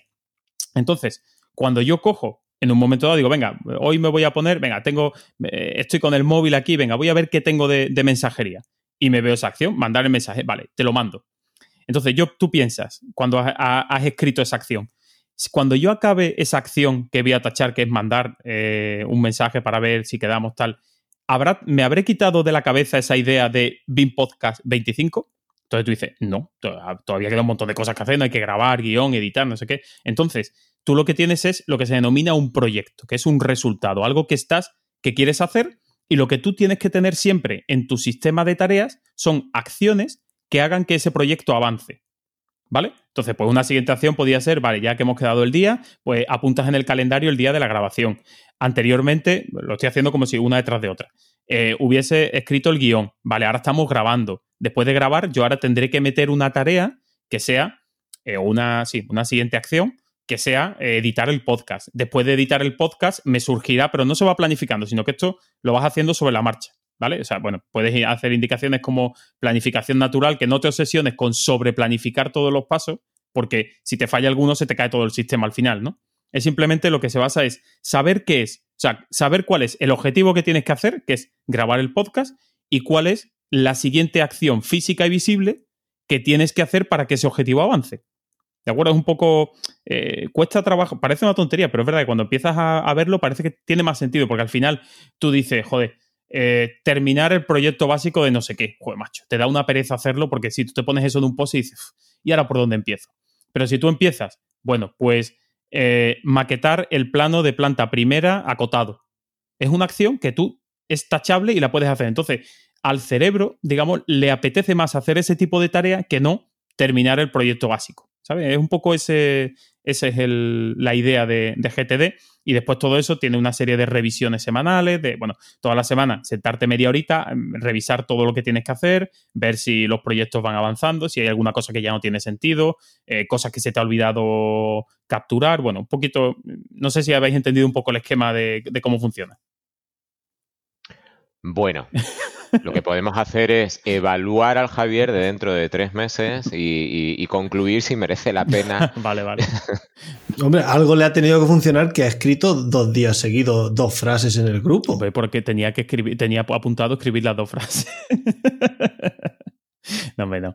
No, es verdad que suena, un poco raro, pero digo que, bueno, si a alguien le, le interesa ser más... Pro, a ver, habrá gente que no tenga tantas cosas que hacer o que no le interese que su trabajo eh, pues no requiera de esa planificación, pues no lo sé. Yo es que como al final tengo muchos frentes abiertos de formación, del podcast, eh, temas personales, eh, tema del trabajo de diferentes proyectos, de seguir cómo van, en paralelo se van desarrollando proyectos. Entonces al final tienes un cacao en la cabeza que no sabes, o sea, tienes como la sensación de que una bomba te va a estallar en cualquier momento y no sabes de dónde te va a venir, ¿no? Y dices, joder, algo seguro que me estoy olvidando. Entonces, al final, esto se trata de externalizar todo, o sea, porque el cerebro no, recuerda bien las cosas, ¿no? Entonces, como tener un cerebro externo en el que vas almacenando las cosas y es un sistema, si tú te fías, si lo pones todo de verdad y lo implementas bien, pues al final tienes ahí todo lo que, lo, que tienes que hacer en las próximas semanas, los próximos meses, y se supone que deberías vivir más feliz y tener más tiempo para, la vida, para grabar big podcast y todo eso. Bueno, pues eso, vamos a ver si es verdad. Hombre, entiendo que, todo parte de las máximas esas que dicta el sentido común, de aprender a distinguir lo importante de lo urgente, de dividir una, una tarea compleja en muchas tareas simples y que, bueno, será una, ah, en tanto en cuanto que en metodología, una sistematización, un, un control extra de, bueno, pues de, entiendo lo que dicta el sentido común. Sí, Pero bueno, eh, ya, ya nos contarás y ya, ya, ya investigaremos. está bien, está bien. Pues entonces, pues ya os decía yo por terminar, lo que quería resumir un poco ha sido eso, pues bueno, temas de trabajo que, bueno, por este tema de estos proyectos industrializados, pues está requiriendo una definición eh, quizás un poco superior a la de otros proyectos, ¿no? A nivel de detalle constructivo. Mm, este, estamos trabajando con baño modular, estamos trabajando con estructuras en seco, entonces al final las tolerancias son bastante bajas y me ha requerido pues recurrir al CAD como yo creía, creo o opino a día de hoy que es la herramienta más efectiva para eh, detallar esos, esos planos de detalle al milímetro, ¿de acuerdo? Partiendo de una base BIM, que, de un desarrollo BIM, pero creo que, que es necesario. Por otro lado, el tema de, de, la programación que he intentado seguir un poquito en este confinamiento gracias a esas clases que, que nos dieron los compañeros del grupo de programación. Y a nivel de propósito de mejora, pues ha sido un poco este tema de, implementar GTD, ¿no? Entonces, bueno, eran las tres cositas que os quería contar, cosas que he improvisado mientras vosotros hablabais, me he hecho el esquema mental de lo que os quería contar. Le veo flecos, ¿eh? A tu, método. Que no, no, está, perfecto, he, he, contado y además yo creo que habré aburrido a más de una, así que todo conseguido. Pasamos a la segunda parte del podcast o tenéis algún tanto, que me decíais que me queríais preguntar de mi trabajo, del que no os puedo contar todos los detalles y no me preguntáis nada. Si es que vas a decir, y hasta aquí puedo leer. Hombre, no, a ver, cosas por temas de confidencialidad no puedo deciros todo, pero alguna cosita, alguna duda que tengáis os puedo resolver. Y después siempre estáis ahí, y además en Petit Comité os enseño alguna foto, o sea que Sí, hombre, sí, sí, es verdad. A ver, mm, mm, agarrándonos a esa reflexión que a mí me parece muy interesante, el, eh, bueno, esa especie de vuelta al cual hijo pródigo, eh, sí, yo creo que eso podría merecer una reflexión, es decir, que la metodología BIM eh, es útil hasta donde es útil Incluso las propias herramientas de modelado BIM incluyen pues al plan por su propia naturaleza de ser al mismo tiempo BIM y CAD y Revit eh, mediante esa herramienta de, em, de, vista o de sección de detalle, bueno, pues ya habilitan esa posibilidad de cuando, no sé cómo decirlo, cuando te acercas mucho o tanto al modelo BIM que empieza a verse el píxel, bueno, pues no deja de ser razonable pasar a otro entorno de trabajo donde mediante herramientas CAD definas ese nivel de detalle necesario. Em, a ver, yo quiero pensar que la elaboración de la documentación de, estos proyectos en los que estás trabajando no se ha realizado íntegra y enteramente en CAD, sino que en algún momento en el desarrollo del modelo BIM habrás, te habrás visto obligado a pasar al CAD. No, sé si es así. Sí, eh, a ver, nosotros eh, al final hemos, mm, bueno, eh, a partido de una adaptación de un proyecto tradicional, hacerle una adaptación para industrializarlo, ¿no? Lo que supone, bueno, pues no solo cambiar el sistema estructural, ¿vale? Por, por, decir algo, ¿no? Sino que al final es la propia concepción del proyecto, en cierta manera tienes que repensarla, ¿no? Tienes que pensar cómo no significa también que sea repetitivo, o sea, ni que sea igual, ni que sea aburrido, ¿no? Sino de pensar de cómo podemos eh, quitar o facilitar el trabajo de la obra, pues bien sea trayendo elementos ya eh, ensamblados, manufacturados, o trayendo una serie de piezas que sea sencillo ensamblar en obra y que eh, permita optimizar los procesos. ¿no? Yo, por ejemplo, siempre pongo el ejemplo de que, eh, a ver, construcción industrializada ya hacemos. O sea, el, por ejemplo, el Pladur, por decir algo, la placa de yeso laminado, por no decir una marca, eh, ya es un sistema industrializado. Ellos lo que te dan es una serie de piezas, tú tienes canales, tienes montantes, tienes diferentes tipos de placa, tienes aislamientos y gracias a esos sistemas que han sido pensados para ser eh, versátiles y prácticos en la obra, pues eh, puedes hacer pues, diferentes eh, proyectos y no significa que sean todos iguales. ¿No? ¿Entendéis un poco el, símil que, ¿Qué quiero decir? O los inodoros, ¿no? Los inodoros son todos, hay una serie de marcas, pero están industrializados. Entonces, es verdad que eso no ha llegado a la concepción del diseño de un proyecto y de cómo se, Ya hablamos también de, de, contratos colaborativos, de cómo se organiza la obra, las relaciones entre los agentes, ¿no? Ahí también habría bastantes temas que, sobre los que tratar y que, sobre los que estamos también trabajando, pero eh, que la idea es, es, ese, es ese tema. Entonces, bueno, pues sí, nosotros empezamos a trabajar el proyecto a nivel de BIM, porque es verdad que, bueno, concretamente eh, con, trabajando con Revit, pues es verdad que ciertos temas de eh, retículas de ejes, eh, restricciones, relaciones entre elementos, nos facilitaba mucho el poder trabajar de esa, de esa forma, pero hemos llegado a un punto en el que quizás por la herramienta, a lo mejor pasando,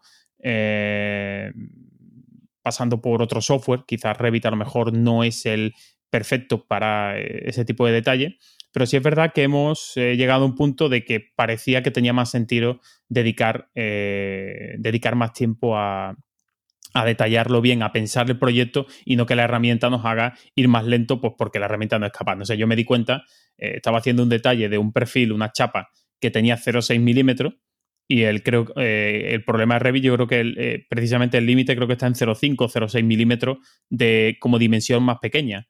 Entonces es verdad que cuando hacía pliegues a esa chapa y hacía radios de curvatura en un elemento de detalle, no estoy hablando de, un, de un elemento de modelo, pues empezaba a, salirme errores del tipo la línea es muy pequeña, eh, tal. Entonces, pues no tenía más remedio que, volverte al CAD y, y, hacerlo en CAD, ¿no?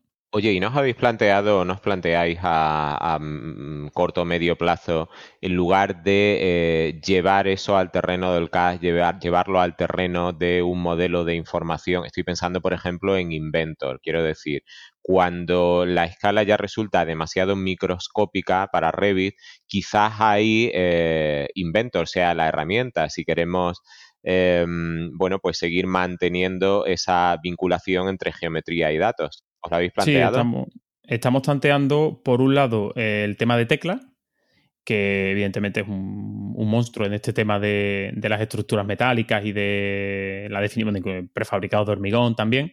Eh, eso por un lado. Y por otro lado, mm, yo sigo un poco eh, dándole vueltas a que tengo que probarlo todavía. El tema de Advanced Steel, eh, Inventor, mezclar un poco toda la plataforma Autodesk para sacar, intentar que el flujo de trabajo sea lo más óptimo y que haya el menos, la menor pérdida de información, ¿no? Entonces es un tema que sí nos estamos planteando, pero claro, hoy por hoy en este proyecto concreto pues era un poco imposición de que fuera con Revit, entonces pues tampoco no, nos hemos podido plantear otra cosa, así que hemos tirado pues del CAD como herramienta más, eh, más operativa. Quizás si lo hubiésemos desarrollado con Alplan, si es verdad que al plan pues no hubiese tenido que salir de la herramienta, ¿no? Lo hubiera podido hacer todo en uno.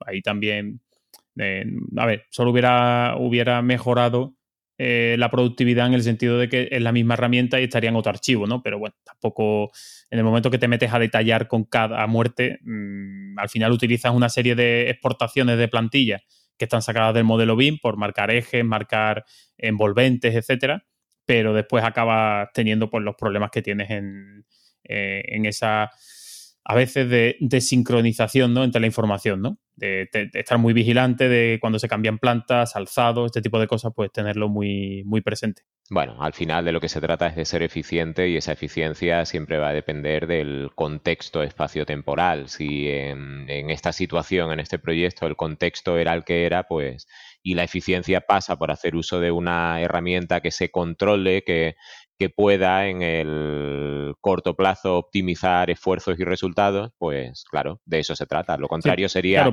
sería esnovismo. Sí, pero fíjate que, por ejemplo, a nivel de una serie de elementos que hay que instalar en obra y que es necesario eh, ver si el material está ha salido de fábrica, está acopiado en obra o está instalado, podría ser como tres estados, ¿no? Eh, también eh, hemos estado haciendo pruebas con eh, eh, añadir eh, eso que serían parámetros ¿no? de, un, de, un, elemento, parámetros de ejemplar, pues lo hemos hecho a través de atributos en los bloques de AutoCAD. Y es verdad que después puedes exportar un listado y te dice cuántos elementos están en fábrica, en obra, hay que ir actualizando el dibujo.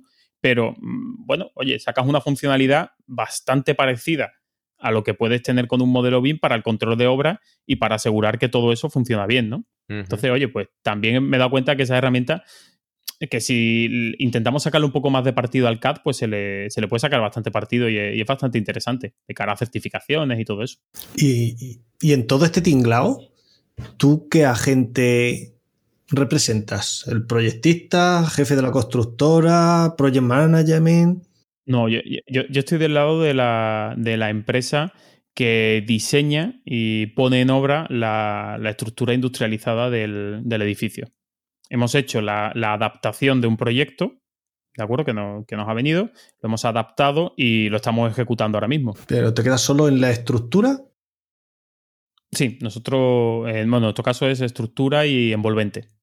Una vez que empiecen con interiores y acabados, ya, ya no estáis. Hombre, te obliga al final a. Tienes que coordinarte con todo, tienes que saberte el proyecto, pues casi que mejor que el que lo ha diseñado, eso sí te lo, te lo digo, porque tienes que prever.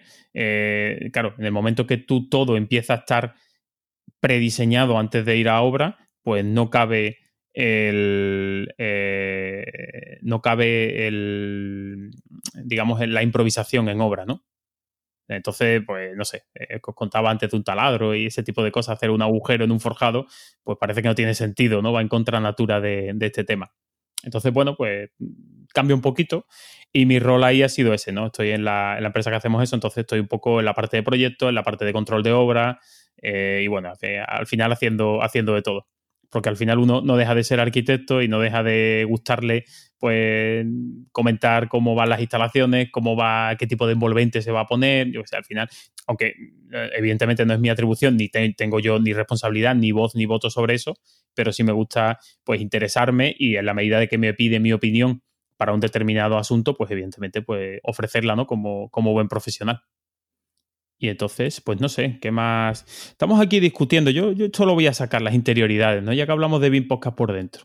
Tenemos aquí un chat en directo y estamos debatiendo si. Pero no hagas spoiler, que eso estaba para más adelante. No, no es spoiler, porque me iba a saltar una cosa y os va a gustar la idea, ya que lo habéis puesto.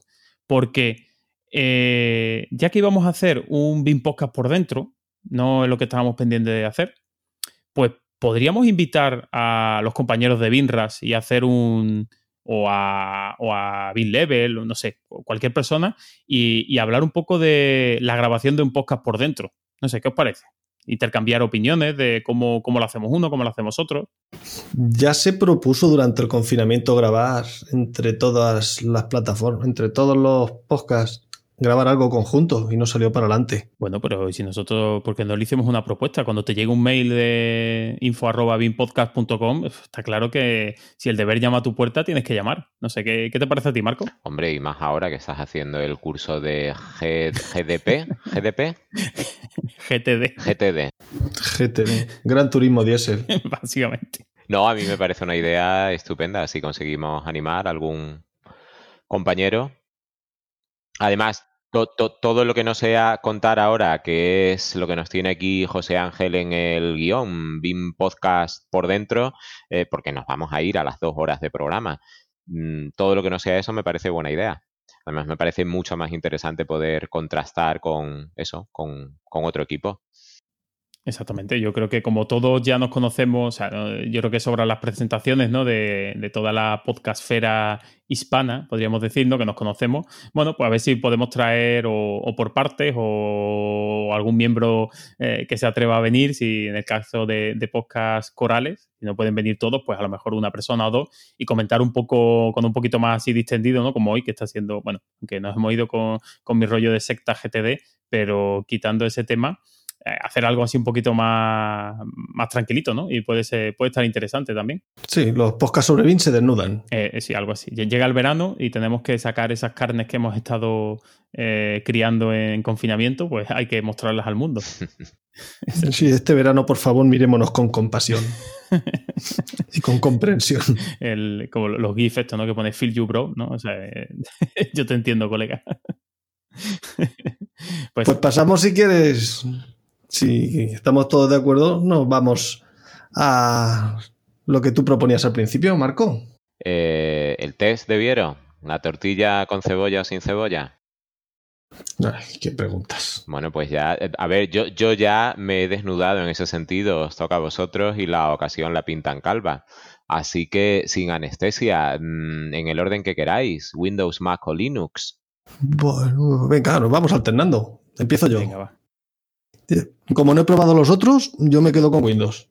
Más vale lo, lo, lo malo conocido, iba a decir, lo conocido a secas. Pues yo, yo voy a decir que, que yo por trabajo, a ver, te obligas al final por software a, a utilizar Windows. Tengo un Mac y es más, este es el primer BIM podcast que se está grabando sin un Mac. O sea que a ver cómo, a ver cómo sale. Entonces, a mí me gusta para el ocio, pero me voy a tener que quedar con Windows porque la verdad que ha mejorado mucho. Dilo, estás grabando con una Surface. Y con una Surface ¿eh? Soy fan de la, de la Microsoft Surface. Sí. Eh, Podcast, 100% improvisación. Veremos cómo sale esto.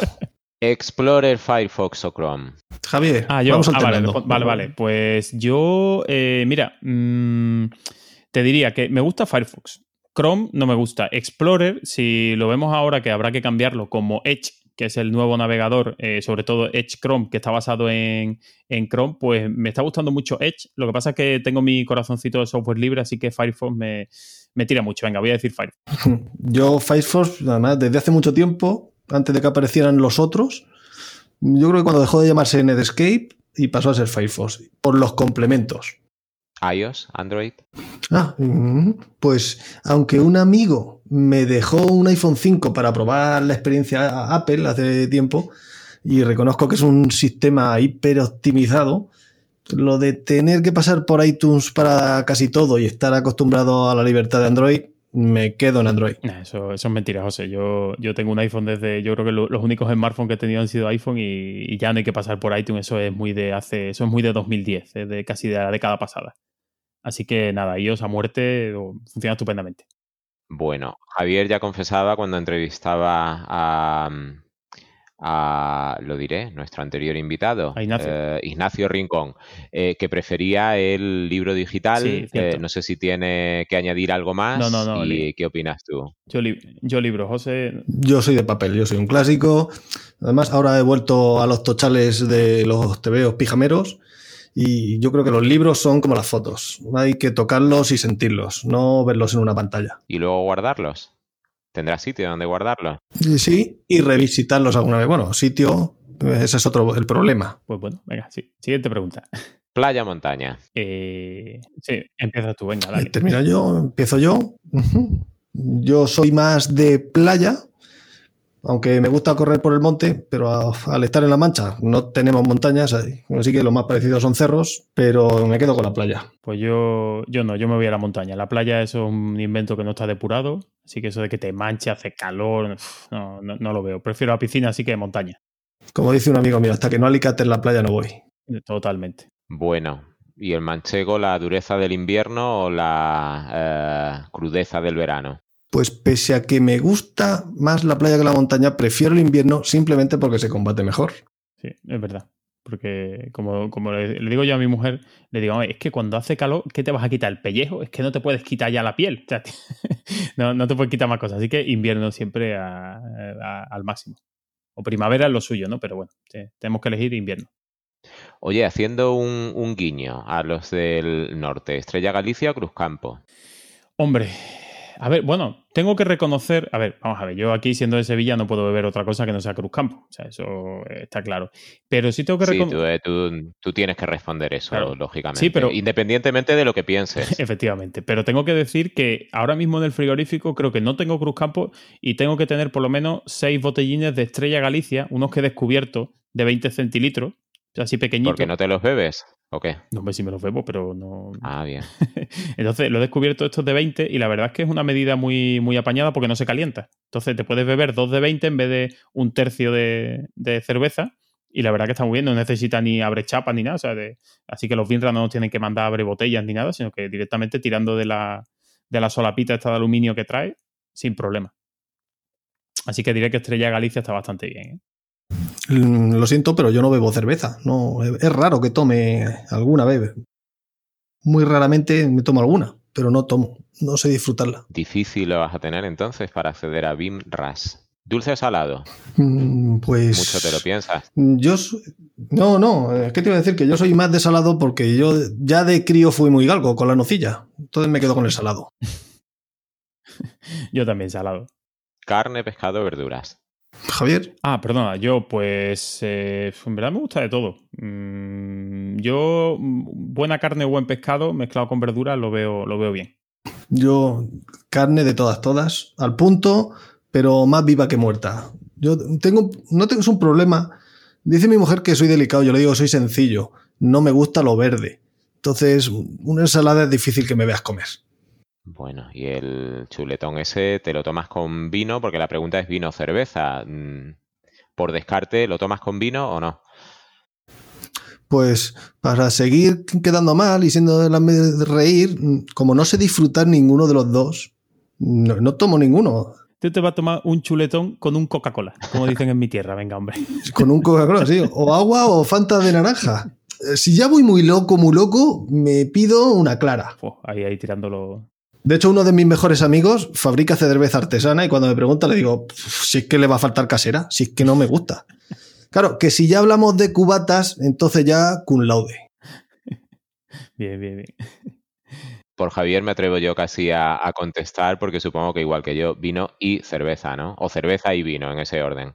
Y, hombre, por supuesto. Dependiendo del momento. Grandes vinos que bebemos en casa de Marco cuando vamos para allá. ¿Y cerveza? ¿Que has traído tú muy buena cerveza alguna vez? Ah. También es, también es verdad. Bueno, ¿café con leche o solo? Yo, como soy el último que responde, solo pelado, sin, sin azúcar y sin nada. Ahí todo lo amargo que se puede. Café de hombres. Sí, sí. Pues yo, en invierno, cortado descafeinado de sobre y en verano, bombón con hielo.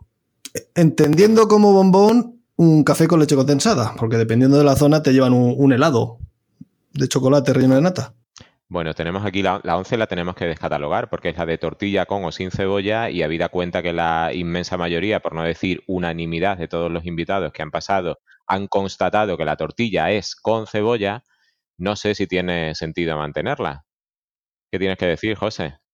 Pues que, que vaya preguntas. A ver, eh, yo soy un antisistema. Y Los que tenemos buen gusto y cierto conocimiento, la tomamos sin cebolla y con la clara poco hecha. Javier, Claro. Sí, yo, yo es que te diría que la, la tortilla que sale mala, pues la única forma es echarle cebolla para que quede un poco más jugosa, pero la gente que hace bien la tortilla le sale bien sin cebolla y la puede tener cremosa, sin jugosa, digamos, sin, sin cebolla. Vamos a dejarlo ahí. Colores favoritos. eh, sencillo, el verde claro. Pues yo quizá me iría a la gama de los azules. Bueno, tonos fríos. En cualquier caso, película que más veces has visto y no te cansas. Uf, yo es que soy muy de, de fantasía. O sea, a mí El Señor de los Anillos me, me fascina esa, esa serie de películas. Y pues yo creo que sí, pues en verdad yo mm, soy muy sencillo. Yo cualquier cosa, la veo en la tele, me quedo así, digo, uy, esta la he visto, pero mm, no sé. Yo diría El Señor de los Anillos, venga, que me, me parece una peli magnífica. Pese a que me podáis llamar enfermo, probablemente el sargento de hierro y regreso al futuro. Unas 50 o 60 veces cada una. Me sé los diálogos de cada una. Durante esta cuarentena me he visto la trilogía con los críos y tenía que decirme, papá, cállate. Pues yo creo que Regresa al Futuro también es buena. Indiana Jones, es que hay muchas buenas, tío. ¿no? Ya, pero yo de regreso al futuro, mira que la he visto veces y cuando el DeLorean se acerca al rayo, aún aprieto el culo que digo, mira que si esta vez no llega. Se queda por el camino, ¿no? El DeLorean. ¿Qué canción os pone las pilas? Mm, pues yo te diría que últimamente estoy escuchando menos música. Yo no soy tan melómano como tú. Y entonces últimamente me estoy dedicando más al podcast. Entonces casi que me llevo todo el día con podcast, así que mm, me animo escuchando estos podcasts diarios que hay de, o de actualidad o de... Bueno, que, suelen publicar todos los días y me he acostumbrado a ese, a ese soniquete así por las mañanas. Así que como que es lo que me, me activa. Pues mm, yo soy de podcast cuando tengo que poner atención y de fondo cualquier música porque no le hago caso, pero si tiene que animarme cualquiera del Greatest Hits 2 de Queen, casi cualquiera. Aunque últimamente me anima mucho Can You Dig It de, mm, la- del score de Iron Man 3 o Perlas ensangrentadas de Alaska. Eh, Depende del momento, la música también depende del momento. Desde luego. ¿Libro? ¿Libro que os hizo disfrutar? Literatura sencilla. El Código da Vinci. Eso me, me hizo abrir los ojos mm, cuando lo leí. Por aquello de no tragarte todo lo que te han estado inculcando desde pequeño, desde los medios. No solo en el tema religioso. Yo sé que a Dan Brown se le considera un escritor mediocre, pero sus obras son rapidillas de digerir, sin grandes descripciones, como las tres páginas que se puede llevar el nombre de la rosa describiendo un arco polilobulado y cosas, y cosas así. Y entonces van pasando muchas cosas en poco tiempo y literatura fácil. Y en TVOs, pues Civil War y Unjustice. Pues mira, yo de comido de TVO no, no soy tanto, pero eh, me terminé a principios de año una, bueno, una saga, no, solo se han publicado dos de los tres libros, que es Crónica del asesino de reyes, que el primer libro es, de Patrick Rothfuss, es El temor de un hombre, no, perdón, El nombre del viento es el primero y El temor de un hombre sabio el segundo. Entonces, a mí es un libro que me lleva mucho tiempo escuchándolo y la verdad es que me ha gustado mucho. O sea, yo se lo recomiendo a que le guste la fantasía épica, podemos decir, eh, la verdad que está muy, está muy chulo. Y ahora he empezado a leer, que lo tengo aquí pendiente en el Kindle, de Brandon Sanderson, eh, El aliento de los dioses, que me lo recomendaron. Bueno, pues este hombre suele, tiene eh, bastante prolífico en esto de, escribir. Y es una, creo que es un libro que empieza y acaba. No es una trilogía porque no me apetecía meterme ahora en sagas de 3, 4, 5, 6 libros. Entonces últimamente me, estoy dedicando a ese tema. Pues tengo alguna lecturilla por ahí así ligera y tal, de como para aprender de trabajo, algo de historia, pero bueno, por ahora me estoy centrando en fantasía épica. Oye, Javier, ¿y no te pasa a ti, eh, tú que lees eh, como yo en, libro digital? Eh, bueno, yo normalmente tengo algún libro en, en, papel y el libro digital. Que en el libro en papel, eh, tú siempre eres consciente de lo que estás leyendo, porque cada vez que lo coges, ves la portada, ves el título, el autor. Yo tengo clarísimo el libro que estoy leyendo ahora de Antonio Gala. Pero eh, en el libro digital es que se me olvida el título y el autor del libro que estoy leyendo el tercer día. Termino el libro y no tengo ni idea, no puedo recordarlo. No, a, mí lo que se me olvida es la sensación de, de, en qué me estoy metiendo. Porque yo he habido, por ejemplo, estos, eh, estos libros que te comentaba, cuando vi la edición física, que eran 800 páginas, sinceramente me asusté un poco. Claro, yo veía que el contador del Kindle no avanzaba nunca, siempre estaba en el mismo porcentaje.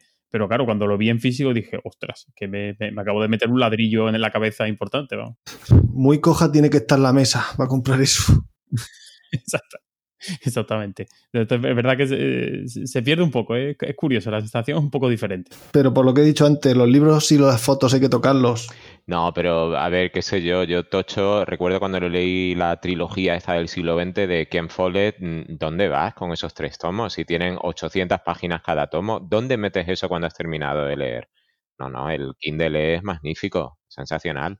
Sí, de vez en cuando apetece coger algún libro en papel, pero yo lo cojo de casa de, mis padres, de mis suegros, de mis cuñados, se lo devuelvo cuando he terminado. Bueno, a ver, ¿por dónde vamos? Eh, ah, llega el turno de Batman, héroe. Pues le tocaba a Javier, pero ya que he empezado yo, en vez de uno te voy a decir dos. De acción, Jack Bauer, el protagonista de la serie 24, y reales, mis padres. ¿Y no me, no, no me dices nada de Batman? No, es que de hecho no ha sido mi héroe favorito por lo lúgubre y tal. A ver, yo leía TVO de los 80. En los 80 era muy blanco todo. Yo era un Spider-Man en aquel momento. Tenía problemas y me identificaba con él. O sea, problemas, como los problemas de adolescentes, para ser exacto. Entonces te identificas con él. Tú que naciste responsable y ya adulto, pues Batman. Pero yo era más... No, si no lo, no lo digo por eso, lo digo porque te hizo tanta ilusión que pusiera el, eh, que hiciera la referencia a Batman en el montaje este de Twinmotion que pensé que te, te, tocaba más dentro. No, no, pero porque lo vi y dije, mira, en el mundo de la arquitectura seria alguien que mete algo de la mal llamada cultura friki. pues sí. Pues yo, mira, héroes de ficción tampoco tengo mucho. Yo, sí, yo diría que, que mis padres, mi padre quizá, ahora, yo creo que cuando uno es padre como que va, se va dando cuenta de lo, de lo difícil, ¿no? Que, es ser padre y de intentar educar a, algunos hijos y tal. Entonces, bueno, no sé, yo lo, ahora veo que la cultura del esfuerzo, ese tipo de cosas, al final tienen su, recompensa. Entonces, pues lo voy a, le voy a decir a él como, como héroe. Bueno, gran hombre, su padre. ¿eh? Yo tengo, he tenido la suerte de conocerlo, de coincidir con él. Em, no lo hemos pasado bien. Sí, sí, sí, desde luego que sí. A ver, ¿por dónde vamos? Eh, el lugar que tanto os gusta. Hombre, yo te diría que siendo de Sevilla me gusta mi ciudad. Más chauvinista están los franceses y después están los sevillanos. Eso, eso es así. Entonces, hombre, la verdad es que, que, sí, me gusta a mí, me gusta estar en casa. O sea, bueno, en casa, en, en, mi, en mi entorno, que me gusta mucho viajar, pero no me, no me encuentro encerrado ni que necesite salir siempre, ¿no? Al final me, me, gusta eso, donde está mi gente más cercana, pues ahí, ahí está bien. Pues yo, uno de los mejores viajes, probablemente el mejor viaje que hice con mi mujer, del que vine cambiado fue Asturias y de allí tengo que volver. Lo bien que se come, los paisajes, la gente, no sé, me, me hizo darme cuenta de muchas cosas, me volvió más humilde, más respetuoso. Me cambió ese viaje. Bueno, unos hacen cursos de GTD, otros viajan a Asturias. Cada uno con su... Bueno, Asturias estoy pensándomelo para, para este verano, ¿eh? Que no sé qué, como habrá que viajar por España, pues estoy pensando la cornisa norte a ver qué sitio voy. O si no, me paro, me paro a ver a los Vinras por ahí también, si no. Comida con la que chupáis los dedos. Eh, pues yo te voy a decir el arroz, la paella que hace Marco. No me digas. Hombre, es magnífico el arroz de Marco. Y yo me voy a quedar una comida sencilla para un tío sencillo. Patatas y huevos fritos. Bueno, ahora vienen las de tu peor defecto y tu mejor virtud. Eh, casi que podíamos fundirlas porque la, gente suele eh, dar la misma respuesta para los dos. En plan, pues que soy muy tozudo y, y, esa es tu mejor virtud y tu peor defecto. Así que venga, la fundo. Peor defecto y virtud. Solo tengo que decir un defecto, porque es que yo creo que tengo todo la baraja. A ver, te dejamos decir dos, pero. Pues quizás sea, bueno, yo creo que soy perfecto, pero quizás sea lo peor la cabezonería. Yo cuando digo de hacer algo, esto me tiene que salir y pelearlo, y por aquí tengo que meter la cabeza. Eso como defecto. Y como virtud, pues probablemente, no sé si sea una virtud, el humor.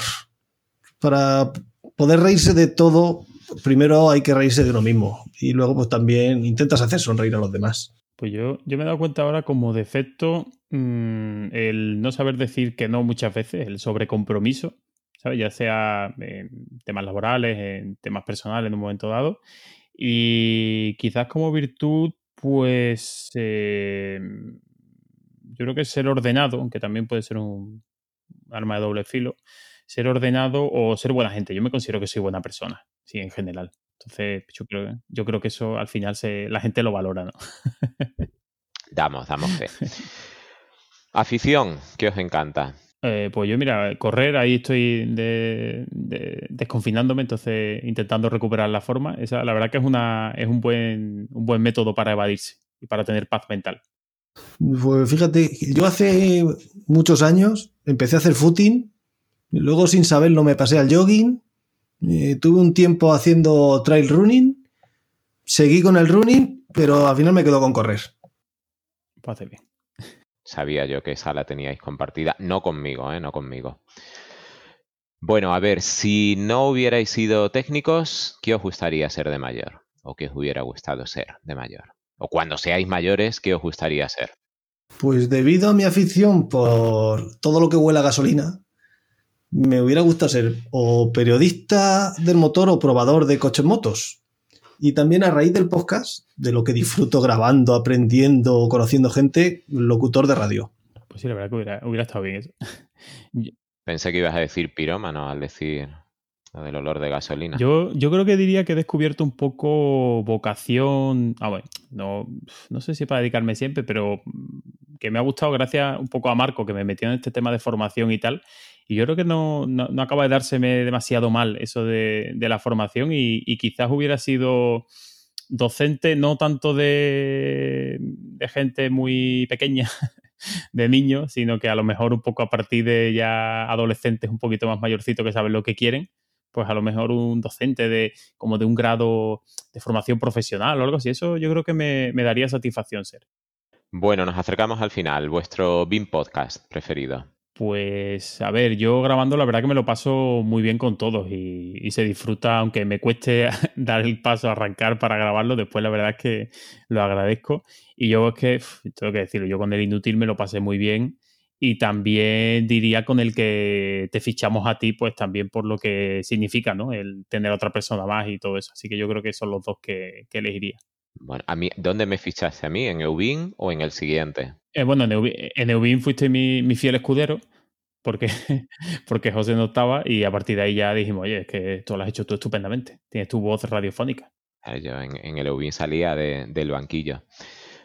Bueno, sí, el del inútil es que es para enmarcar. Yo recuerdo que también lo cité como mi preferido. Obviamente tengo especial buen recuerdo de mi primera aportación e incorporación en BIM Podcast. Me lo pasé en grande con el inútil. Aprendimos un montón con la gente de 3D. Eh, me hizo ilusión entrevistar a Pablo de Portal Plan. Si es que eh, disfruté un montón dirigiendo el primer BIM Wars si es que es difícil quedarse con uno solo. Cada, cada uno tiene un rincón en mi corazoncito. El primer Bean Wars de los muchos, muchísimos Bean Wars que incluye la colección de Bean Podcast, ¿verdad? Paciencia. Esto es Bean Podcast, paciencia. El programa de los que tienen paciencia, ya. No de las primicias, de los que tienen paciencia, ¿no? Pues. Ah, bueno, sí, falta una podcast de cabecera.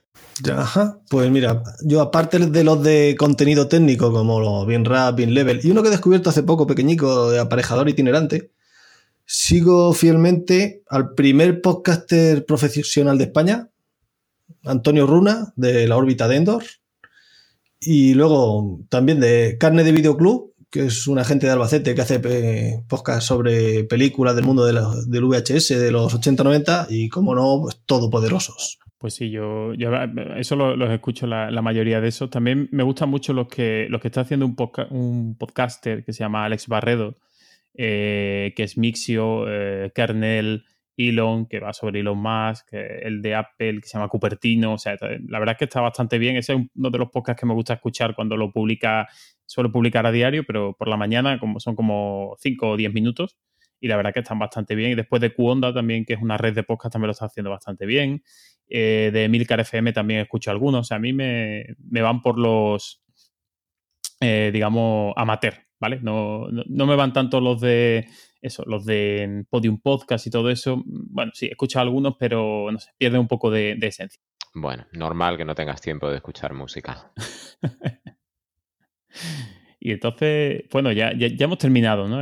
ya hemos terminado, ahora seguimos por donde José quiera, porque el, guion lo tenemos aquí en un Google Docs colaborativo y no deja de cambiar cosas, así que tú mandas lo que te dé la gana, José.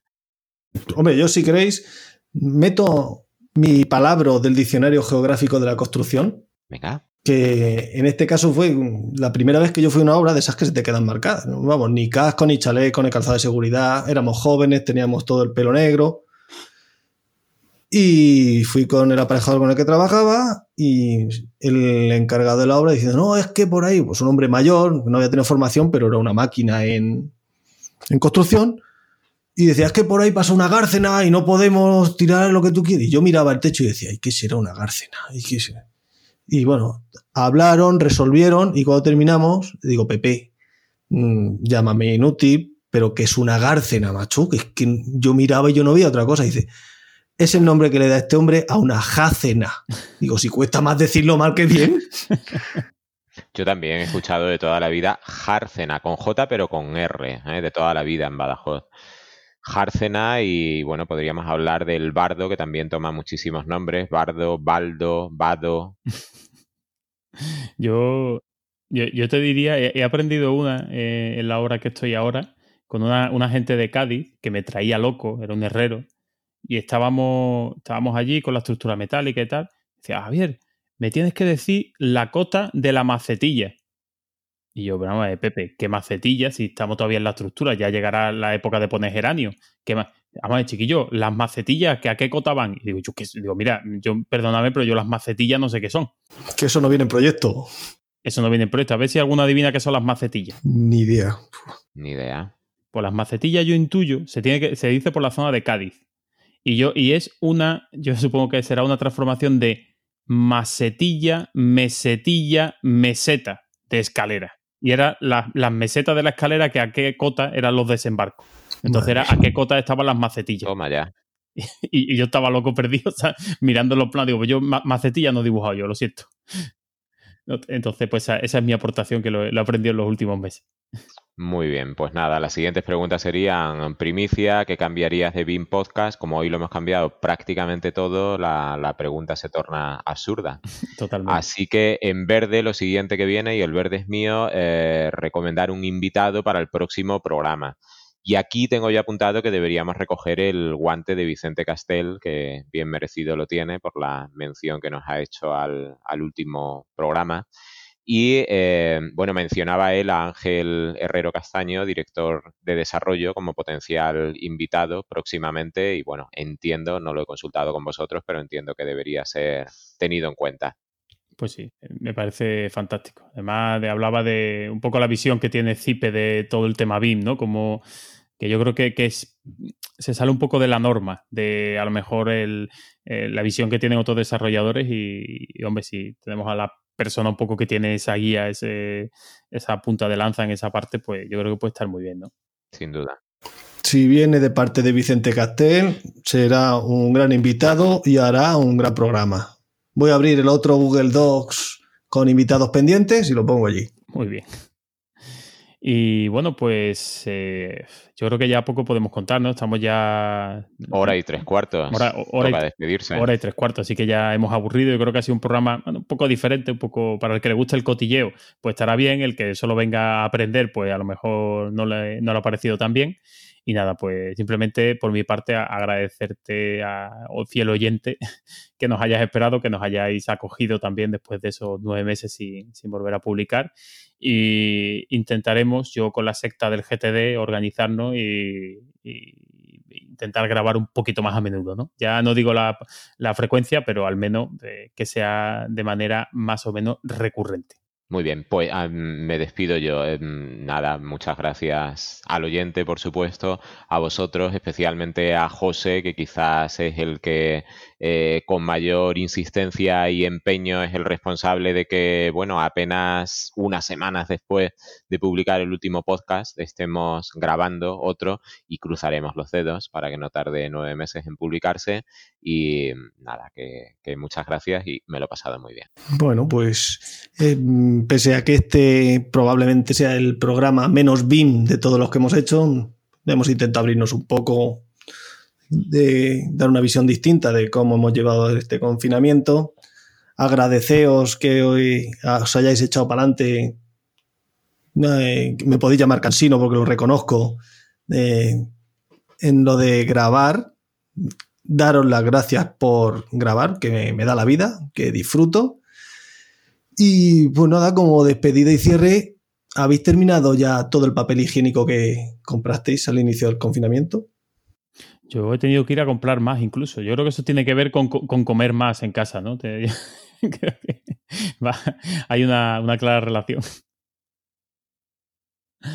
Pues, pues muy bien, así que nada, pues si, si no tenéis nada más que decir, José y Marco, pues hasta aquí este vigésimo quinto episodio de BIM Podcast. Y como siempre, si quieres proponer algún tema, sugerir invitados o te animas a venir por aquí y charlar de forma distendida, como lo hemos hecho hoy aquí en esta tarde nosotros tres, pues puedes dejarnos un comentario en, bimpodcast.com, seguirnos en nuestros perfiles de redes sociales o contactar por correo electrónico en info.bimpodcast.com.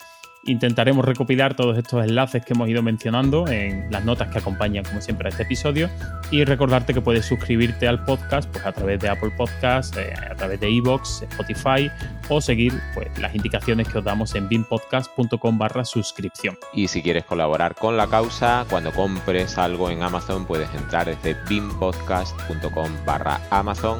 A ti no te costará más y a nosotros nos dejará unos centimillos que nos ayudarán a seguir con el proyecto. Un saludo y hasta el próximo episodio.